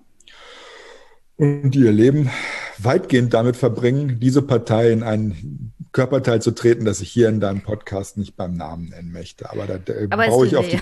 Es tut weh. Ja, auf jeden Fall. Und das ist auch das Ziel. Und was genau man inhaltlich macht, ist zumindest sekundär im, Ver im, Vergleich dazu, dass man erstmal den Schmerz ausübt, sagen wir es so. Ja? Und das machen die Renegaten eben, die schmeißen hin und treten nach. So. Und das hat in der Zeit des Kalten Krieges, um nochmal darauf zurückzukommen, weniger Sinn gemacht. Weil wo sollte denn der, abgesehen davon, dass der Willi eben ne, den Reuter hatte und den Flügel in äh, der SPD, den es dann gab, der äh, offener war, sag ich mal, für neue Wählerschichten. Wo sollte denn der Willi hinmachen? Ja, zur KPD ja wohl nicht. Die hatte er schon in der Weimarer Republik äh, gewogen und für zu leicht befunden. Die war außerdem verboten mittlerweile in der alten BRD und es gab da nichts. Ne?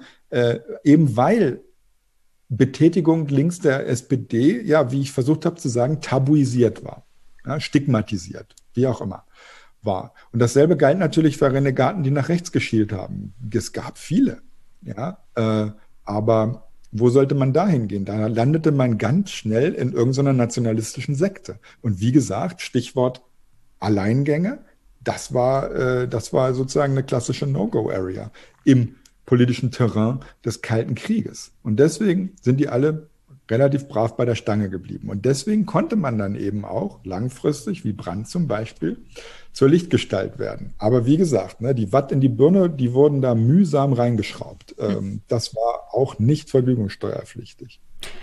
Du, du schreibst ja, du, du schreibst ja viel in dem Buch auch über Österreich. Es gibt ja diesen Vergleich Deutschland-Österreich, auf den ich jetzt hier in dem Gespräch nicht so viel eingehen ja. möchte weil ja hauptsächlich hier deutsche Politik Thema ist. Nichtsdestotrotz würde ich gerne wissen, denkst du, Sebastian Kurz ist eher so eine Art Mischung aus hm. Renegade hm. und Lichtgestalt? Selbst definierte Lichtgestalt in dem Fall. Den, äh, der hat sich jetzt natürlich echt angeboten. Da war ich, das war wieder ein Grund, dann, dass, dass ich happy war, Österreich ähm, mit, mit drin zu haben. Ja, der geht ähm, gerade in Luft auf, der Mann. Ja, äh, ich guck's mir an. Ich bin echt gespannt. Also er hatte ja noch nie so richtig Gegenwind. Gut, er, ich meine, er hat ja auch noch Zeit, könnte man eigentlich biografisch Lebensalter. Er hat gerade erst angefangen, ist noch ein Wahnsinn, politisches gell? Baby. Andererseits, ja, hat schon Jahre auf dem Buckel. Also ich glaube, der ist so lange in der Politik wie ich an der Uni, ja. Und ich bin nicht mehr so frisch äußerlich, möchte ich mal sagen, wie er. Aber warten, geben wir ihm noch ein paar Monate, dann sieht er vielleicht auch aus wie ich auf dem Kopf. Jetzt im Ernst.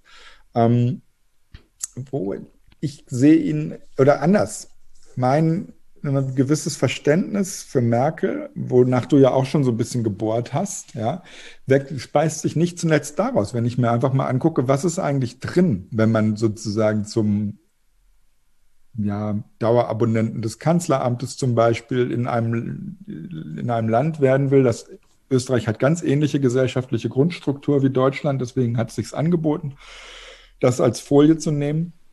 Da muss ich dann eben unterm Strich sagen, macht Merkel das noch gut? Und um auf deine Frage zurückzukommen, beantworten kann ich sie selbstverständlich nicht, habe keine Glaskugel. Aber ich denke, ähm, dass eben Kurz und Merkel sich in einem Punkt ganz drastisch unterscheiden. Abgesehen davon, dass er natürlich viel mehr zum Parteiestablishment in der ÖVP gehört, auch wenn er immer so tut mit seinem Türkis da und so, als würde er da gar nichts mit zu tun haben. Der ist ein 1A ÖVP-Gewächs. Merkel ist wesentlich weniger CDU-Gewächs als äh, eher ÖVP-Gewächs. Kurzum, die Demokratie, ja, für die für mich immer der Fluchtpunkt ist, ist mir doch egal, ob wir einen Mehrwertsteuersatz von x Prozent haben oder x plus fünf. Das, deswegen würde ich jetzt so ein Buch, wie ich es geschrieben habe, nicht schreiben. Ja, das kann man alles klären, das kann man auch rückgängig machen. Aber die Sache mit der Demokratie, an der fände ich zumindest super, wenn wir an der festhalten würden. Ja. Wäre vom Vorteil. Und, ja, nicht wahr? Da sind wir uns einig. Der, der Rest, wie gesagt, das können wir alles verhandeln. Da bin ich auch völlig entspannt.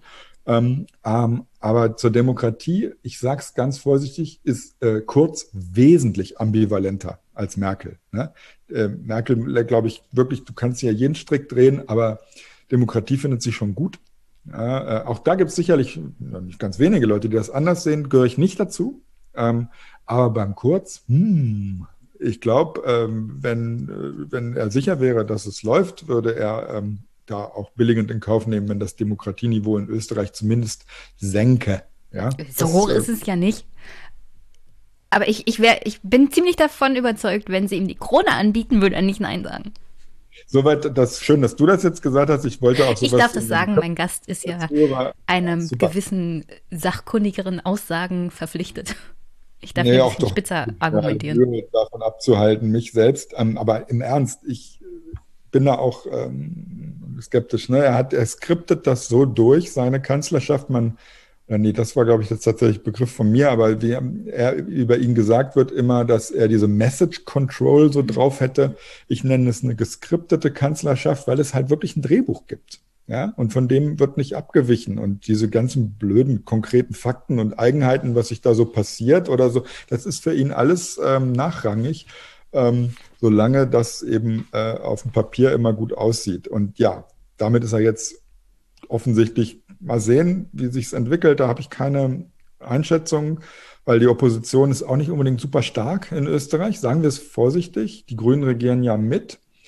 Ähm, die waren eigentlich bis vor kurzem der absolute Loser in dieser Konstellation. Äh, jetzt gibt sich die ÖVP alle Mühe, aber sie hat immer noch weit Zugriff auf, sage ich mal, äh, Schaltstellen in Österreich, wer weiß. Also gefährliche Situation, da können wir uns in Deutschland, wo wir uns doch alle immer so gerne mal selbst zerfleischen, also wenn man da jetzt einfach hinguckt, ohne abschätzig zu sein, aber da können wir uns echt noch auf die Schulter klopfen. Läuft ganz gut bei uns im Vergleich, ja. Und bitte das in Österreich, falls du österreichische Zuhörerinnen hast. Oh, ich habe einige. Ich habe hier auch ja, öfters ja? mal NGOs aus Österreich da.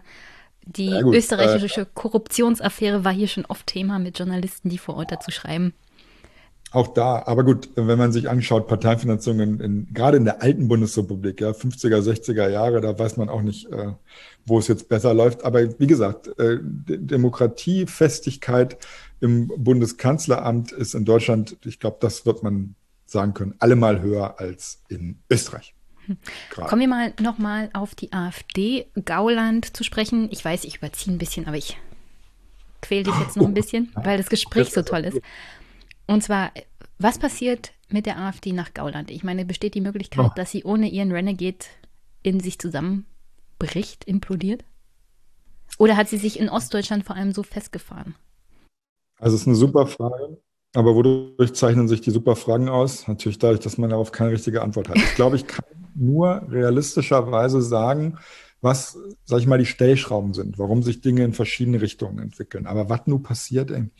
Wirklich auch schon allein die nächste Wahl. Ja, du kannst ja für jede Partei quasi ein Ereignis im Kopf denken, was, was deren Wahlergebnis in kürzester Zeit massiv äh, nach oben oder unten hm. pushen würde. So, deswegen ist das alles echt gerade schwierig. Aber in der AfD, ähm, obwohl mir ja eben beim Schreiben des Buches völlig klar geworden ist, dass Gauland ähm, eben wirklich der Arzt am Krankenbett des Rechtsextremismus ist, dass er sich dieser latent vorhandenen radikalen dieses latent vorhandenen radikalen Potenzials in der deutschen Wählerschaft einfach bedient, um seinen Ego-Trip da durchzuziehen.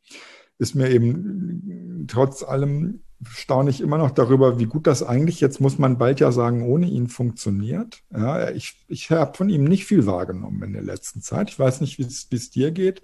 Ähm, er hat sich jetzt nicht zurückgezogen, er will ja nochmal antreten, aber ich glaube, biologisch ähm, ist, ist es einfach schwierig bei ihm. Ich, ich war in der AfD Brandenburg und ich kann auf Gerüchte zurückgreifen, die seinen Koffer betreffen und bin erstaunt, dass es ihm gesundheitlich noch so gut geht. Ja. Ich glaube auch wirklich, er muss da jetzt nochmal antreten, weil das ist alles, was ihn, ich glaube, das, das kann man so sagen, noch am Leben hält. Ne? Politik Der Hass auf die CDU. Halt, ja, aber auch generell erstmal Politik als solche. Vielleicht jetzt das selbst Kosten fast ein bisschen verkürzt, aber ne, ähm, dann und was treibt ihn zur Politik? Klar, das ist auf jeden Fall dieser dieses nicht erhört worden sein. Und das möchte ich vielleicht an der Stelle auch nochmal ganz klar sagen. Der hätte auch in den 90er Jahren liberalen Politik den Kurs in der CDU mitgetragen. Hauptsache, er hätte was tragen dürfen. Aber das ist ihm verwehrt worden. Ja. Inhalte sind bei Alexander G. immer zweitrangig. Ja. Äh, Im Vordergrund steht erstmal er selbst. So. Und wenn man da, wenn man so drauf ist und dann Politik das Leben ist, dann ist es jetzt, glaube ich, naheliegend, was passiert, wenn keine Politik mehr gemacht wird. Also tritt er nochmal an. Aber ich glaube eben, dass sein praktischer Einfluss tatsächlich ohnehin gerade schwindet. Wir erleben, ja, das ist natürlich immer, dann gucken die Leute, so wurden die, die Linkspartei angeguckt, so wurden die Grünen angeguckt, das wurde dann immer auf Flügelkämpfe runtergekocht und wer setzt sich jetzt durch. Aber ähm, dahinter steht natürlich noch, noch wesentlich mehr, mh, hm, weil es eben die, die Demokratie hier eine wichtige Rolle mit dabei spielt. Und ich glaube tatsächlich, dass äh, die AfD an der Wegscheide ist und ähm, dass sie ihre größte Gefahr eigentlich wäre, zu einer ostdeutschen Regionalpartei zu werden, zu einer ostdeutschen radikalen Partei, sage ich mal. Ja, das würde kurzfristig glaube ich, für großen Auftrieb sorgen. Aber ich glaube, langfristig ist im deutschen Parteiensystem nur für eine einzige Partei mit klarer regionaler Verortung, das ist die CSU, äh, Platz. Ähm, ansonsten kommt man damit nicht durch. Das ist eine Lektion, die, die leite ich eigentlich aus der Entwicklung der Linkspartei ab. Ja? Die haben diese Erweiterung mit Oskar Lafontaine im Übrigen gebraucht. Äh, die gäbe es sonst, glaube ich, tatsächlich nicht mehr äh, auf Bundesebene. Die würden dann meinetwegen noch vielleicht trotzdem in der Staatskanzlei sitzen und in, in ostdeutschen Bundesländern gut dabei sein, aber das würde sich dann auch langsam rauswaschen. Und ich glaube, das ist die aus AfD-Binnensicht, sage ich jetzt mal, die Gefahr eigentlich, die sie laufen. Die Radikalisierung als solche ist gar nicht die Gefahr. Aber wenn dann wirklich ähm, alles in eine Richtung, es könnte genauso der Westen sein, das ist jetzt egal. Äh, bloß wenn sie sich radikalisiert, würde sie ja Richtung Osten abkippen, so wie die Dinge gerade liegen und wie die einzelnen Landesverbände aufgestellt sind. Was, ich glaube, das ist der Grund, warum die AfD eine Mäßigung, eine relative, jetzt aus ihrer Binnensicht, ja, braucht. Aber ob die kommt, keine Ahnung. Ja, du weißt ja immer, das schwingt meistens in Parteien auch so mit, wie der Erfolg ist. Und es zeichnet sich ein größerer Erfolg vor allem in Ostdeutschland für die AfD ab, mhm. als in den westdeutschen Ländern. Zu beobachten ist auch, dass die Wähler der AfD nicht zwangsweise woanders hingehen, sondern einfach wieder zu Nichtwählern werden. Das mhm. konnte man mhm. vor allem in jetzt Baden-Württemberg und Rheinland-Pfalz beobachten. Und es gibt neue Umfragen jetzt aus Sachsen, wo die AfD die CDU überholt hat. Hm. Und das ist für mich immer so ein Hinweis darauf, dass vor allem der Flügel, der immer noch da ist, nur offiziell nicht, Druck machen hm. wird, äh, mehr Einfluss zu bekommen, weil hm. hier sind ja, wir ja erfolgreich, wird das Argument sein. Das ist total spannend. Jetzt wäre es vielleicht auch an der Zeit. Ähm, es bringt auch nichts, die AfD jetzt, sage ich mal, in Bausch und Bogen zu verdammen und sie als ausschließlich antidemokratisch darzustellen. Das würde ich gerne als Gelegenheit nutzen, es nochmal klar zu sagen, das ist nicht der Fall. Ähm, es gibt nur offensichtlich viele Funktionäre und Wähler gleichermaßen, die billigend in Kauf nehmen, mit manifesten Rechtsradikalen und Antidemokraten ähm, zumindest in ihrer Binnenperspektive temporär gemeinsame Sache zu machen. Hm. So, das ist, glaube ich, das Problem. Und es gibt diese Nachfrage. Und gerade was du sagst, gut, dass du das eingeworfen hast, ne? dass eben Leute dann auch in die Nichtwahl zurückgehen und nicht irgendeine andere Partei wählen. Das zeigt, dass es eine Nachfrage gibt. Es gibt eine Nachfrage grundsätzlich nach so einem Politikangebot, wie es die AfD macht. Das können wir beiden jetzt finden, wie wir wollen, ist völlig egal. Äh, und es ist auch gut, dass die bedient wird. Ja? Es wäre nur, äh, würde ich sagen, sehr hilfreich, wenn das unter den demokratischen Grundvoraussetzungen äh, getan würde. Ne? Kein Widerspruch. Weil, Eben, also der Punkt, man kann natürlich gegen Migration sein. Warum nicht? Man, man kann alles Mögliche sein, aber äh, das darf nicht zulasten insbesondere derer, die da sind, gehen und schon gar nicht sozusagen hier Stichwort Volk zurückholen. Da kriege ich wirklich, ähm, kriege ich die Motten, weil das kann nicht irgendwie so eine zurück in die Vergangenheit äh, Geschichte sein, sondern ähm, wenn überhaupt, dann kann sich das nur auf Zuwanderung richten, die in der Zukunft passiert. Alles andere ist demokratisch nicht machbar. Und da ist die AfD, wir sagen es mal vorsichtig, ambivalent. Und das ist das Problem. Und ähm, in dem Moment, wo sie aber, glaube ich, wirklich abkippt, und zwar nicht nur ideologisch nach rechts, sondern auch regional nach Osten, wird, wird das sich, glaube ich, als klassischer Pyrrhussieg erweisen, wenn sie jetzt zum Beispiel in Sachsen äh, Erster wird oder was du da gerade aufrufst. Ne? Ähm, also weil, ob das passiert, ist ja noch lange hin und Umfragen sind so ein Ding. Das sozusagen ist, äh, würde ich, wenn ich jetzt bei der AfD selber dran wäre, würde ich das zu vermeiden versuchen, weil ich dann eben diese, diese, diesen ähm, Claim. Ich könnte nicht mehr sagen, ich mache hier ein nationales Politikangebot mit wesentlich weniger Recht. Ne? Alle Parteien sind unterschiedlich stark regional, aber wenn es wirklich zu einem Kippen kommt, in irgendeine Richtung, das kann auch Nord-Süd sein, das war immer das Problem der CSU mit ihren Kanzlerkandidaten im Übrigen. Ne? Das ist überhaupt keine AfD-spezifische Sache, was ich hier gerade sage. Äh, das kann ähm, sich eben wirklich als eine Form des sich zu Todesiegens erweisen. Schauen wir mal. Ich bin hochgespannt und kann mir nicht mal ausmessen, äh, hier eine Prognose zu wagen. Hm. Es könnte aber sein, dass die Union der AfD dabei hilft.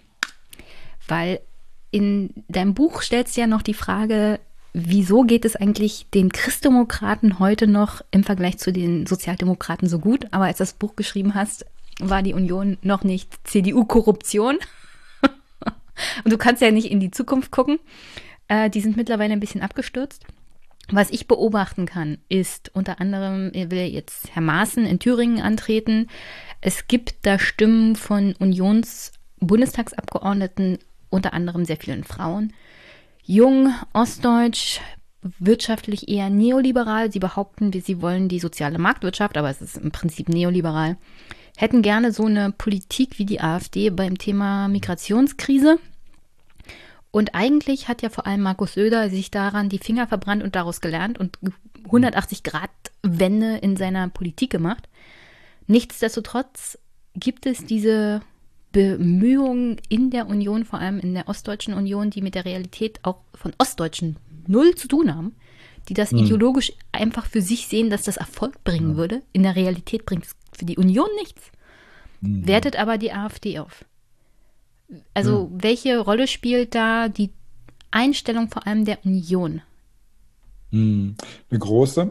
Ähm, ja, ich, du hast eigentlich das meiste, was mir wichtig ist, genau jetzt schon, schon gesagt. Sorry. Das sind oft, ja, nee, du easy. Ähm, das sind oft Leute, die eben auch gar nicht mit der Realität was zu tun haben. Und das sind auch ganz oft, wenn wir jetzt noch mal einmal auf der Ebene reden, Wessis, ne?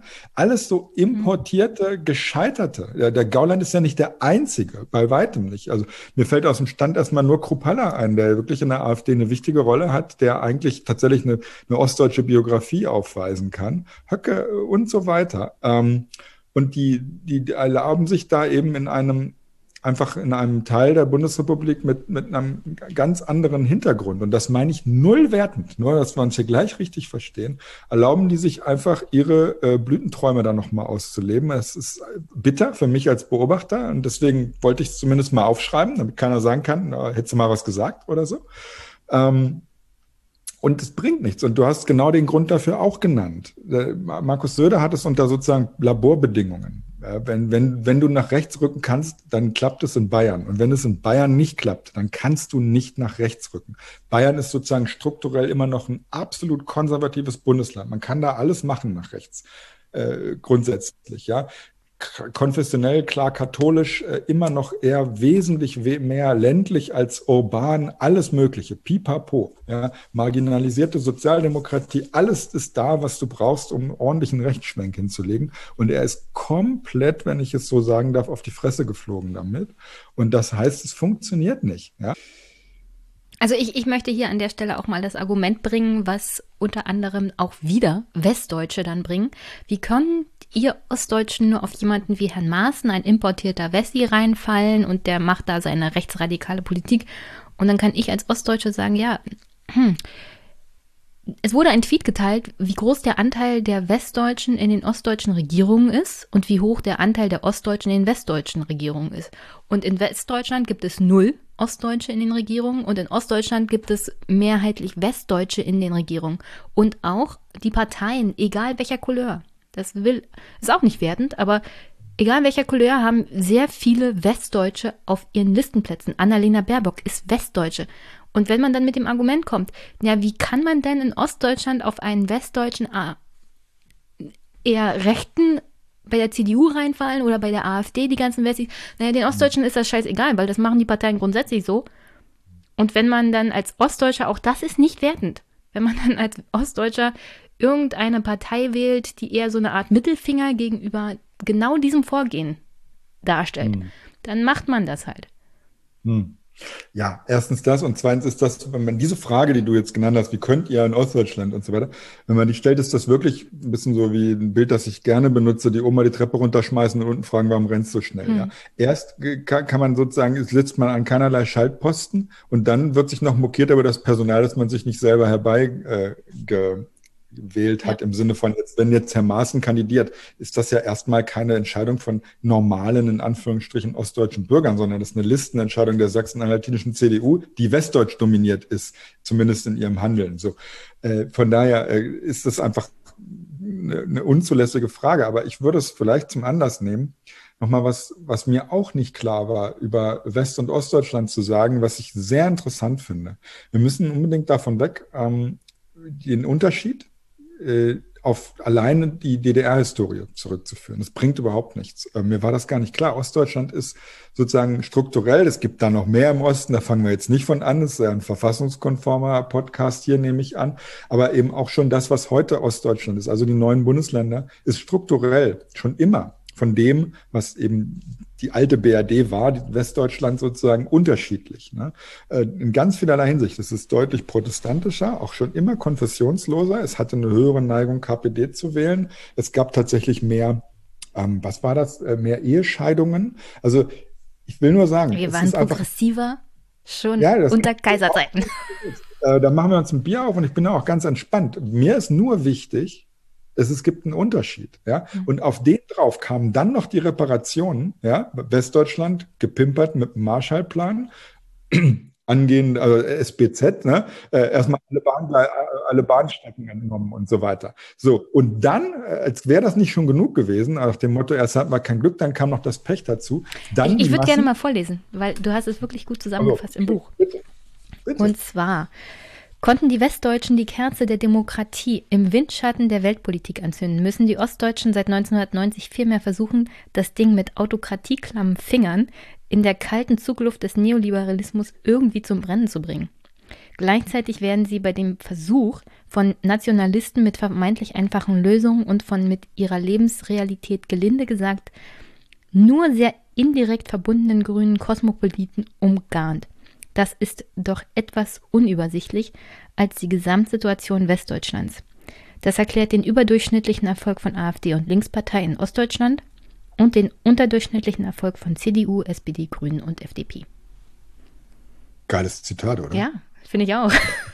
Nee, aber genau das habe ich versucht, jetzt nochmal äh, wesentlich umständlicher oder auch detaillierter, wie man will, zu umschreiben. Ja, es gibt diese grundsätzlichen anderen ähm, Erfahrungen, die mit der DDR auch, aber eben keineswegs nur zu tun haben. Und deswegen müssen wir uns davon lösen.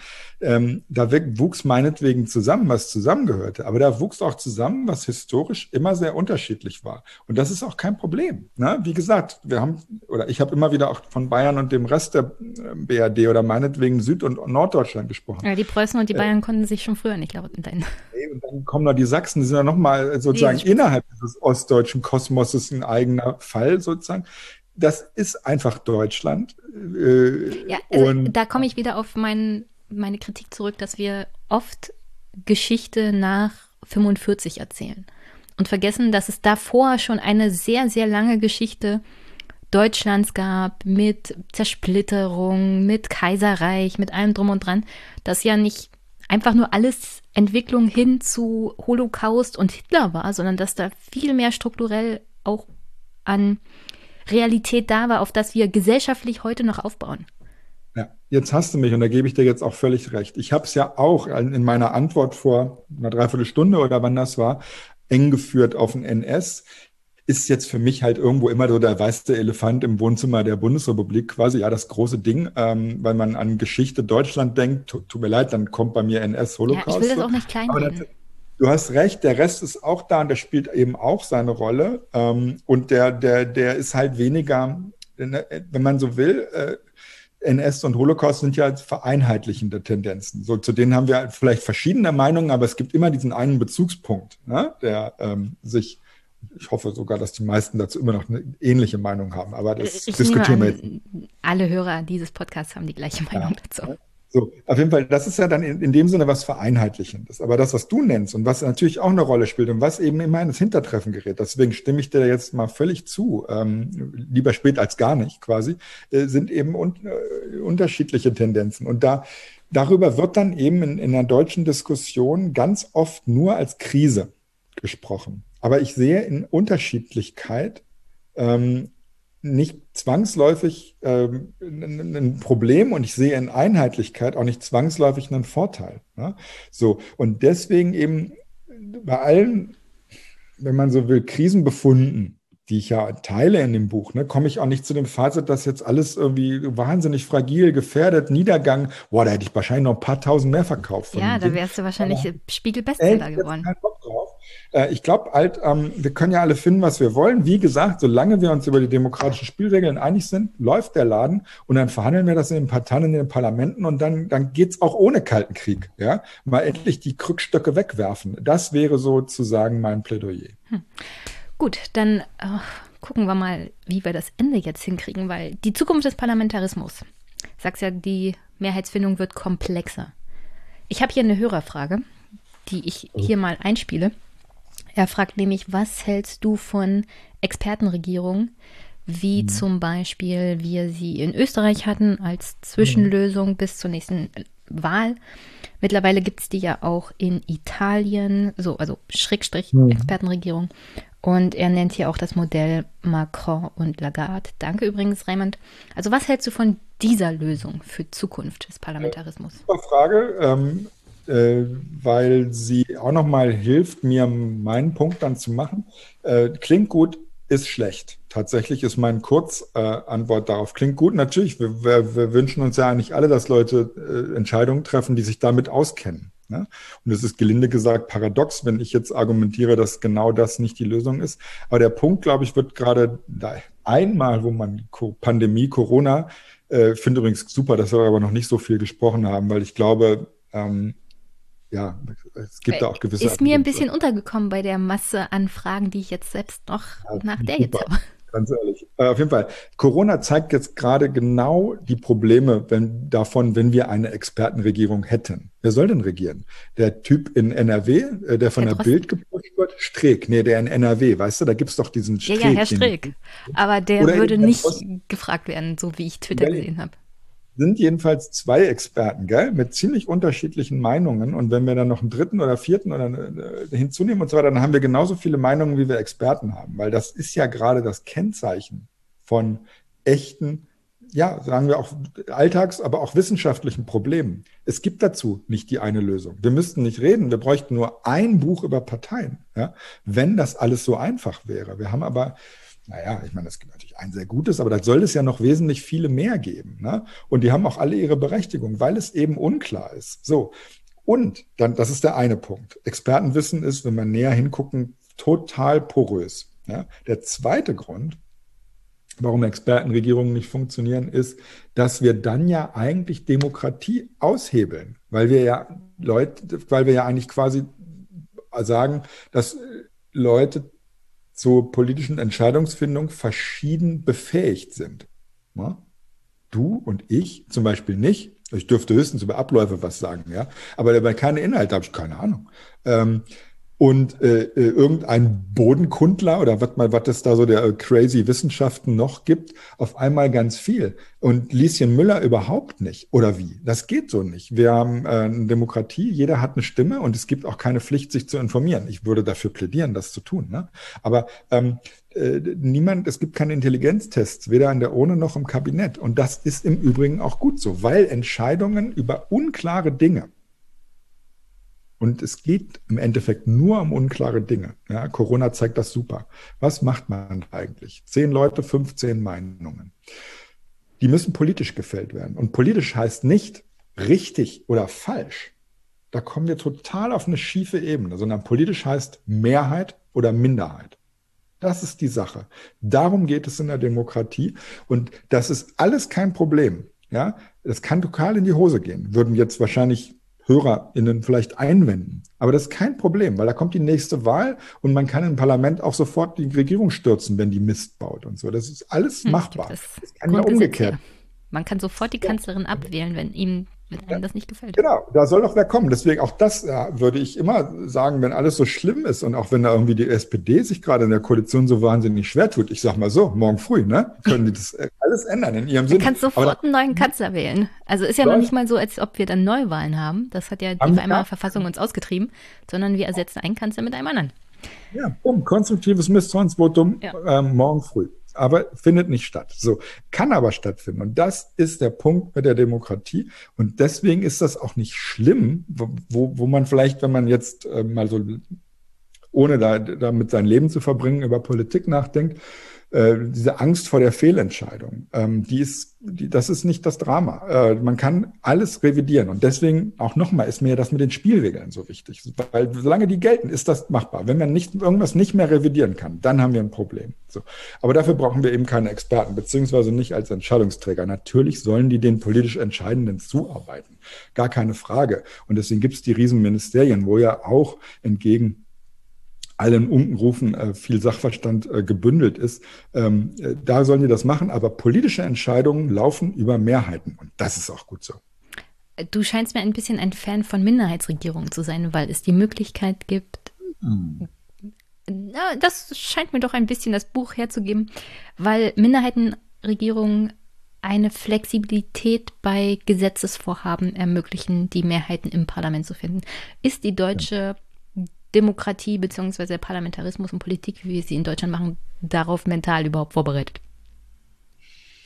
Nee, äh, das, deswegen, also nicht, dass ich das durch das Buch ändere, bitte, hier keinen Größenwahn bei mir attestieren, aber man kann ja zumindest ähm, äh, dazu beitragen. Und das ist das Ich muss Versuch. sagen, das war das erste Mal, wo ich mich mit Minderheitsregierungen als Leserin beschäftigt habe, wo ich davon auch erst mal überzeugt wurde, weil ich es auch sehr ansprechend finde. Also so die Idee, nicht bei jeder Abstimmung, die verloren geht, gleich die Regierungskrise auszurufen.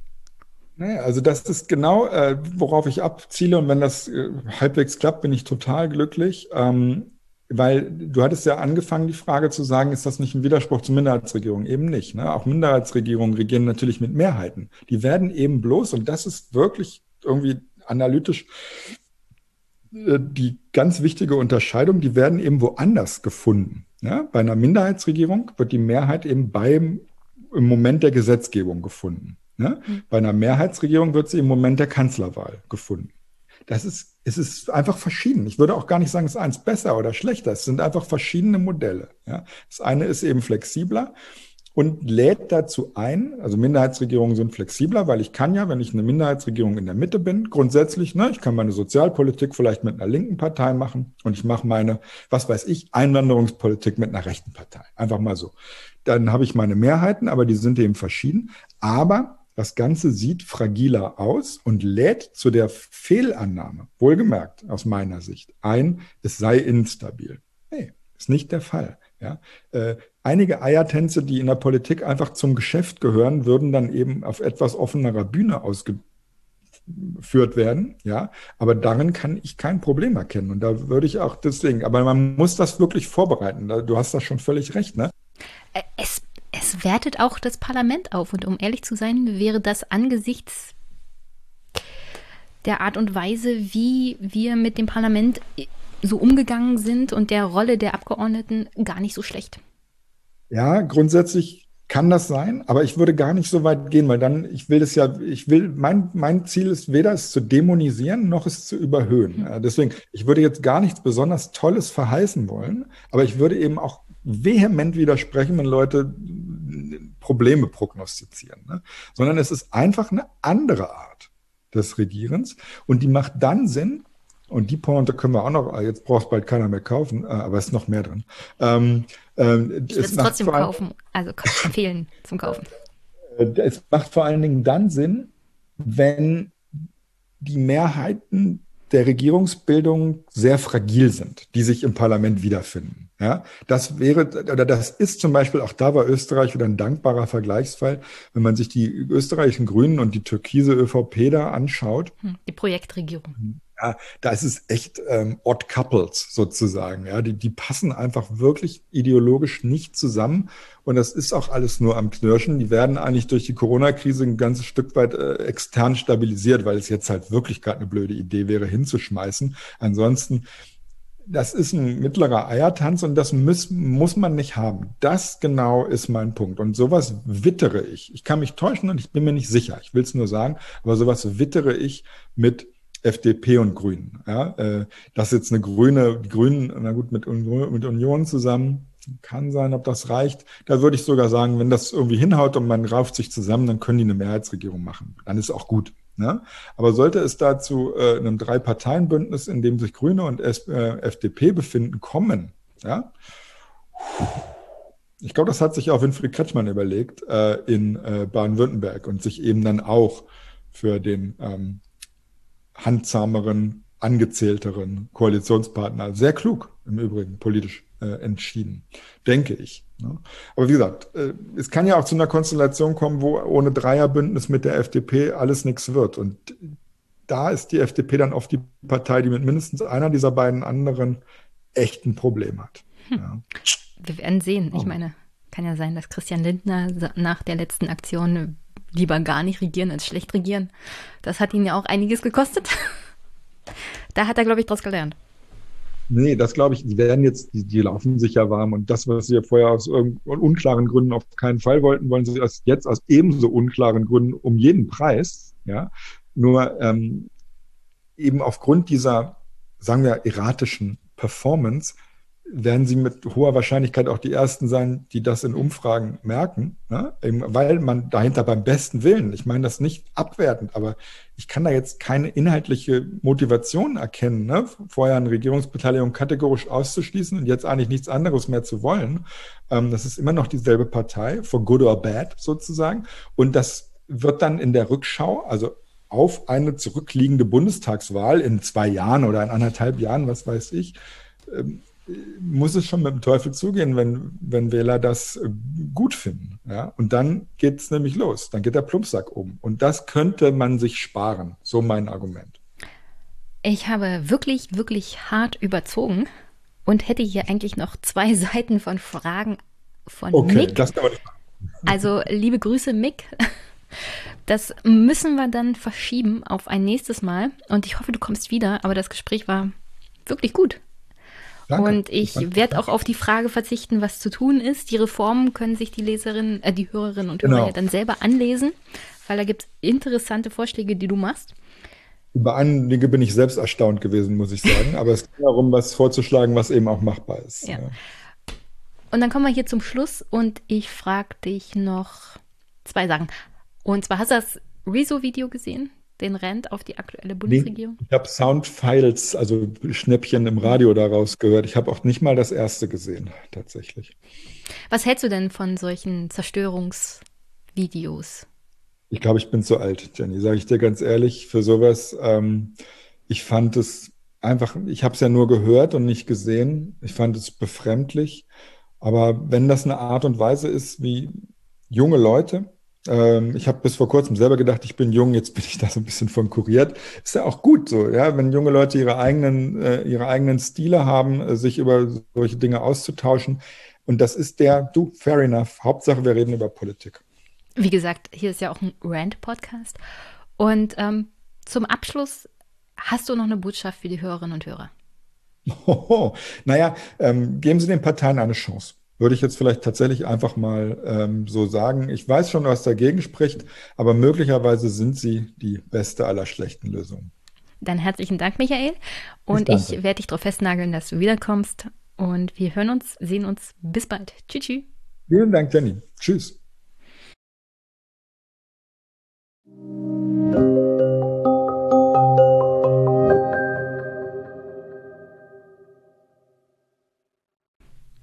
Zum Abschluss hoffe ich, dass euch die Gespräche heute Spaß gemacht haben, dass ihr was mitgenommen habt und vielleicht will ja der ein oder andere das Buch lesen von Michael Koss.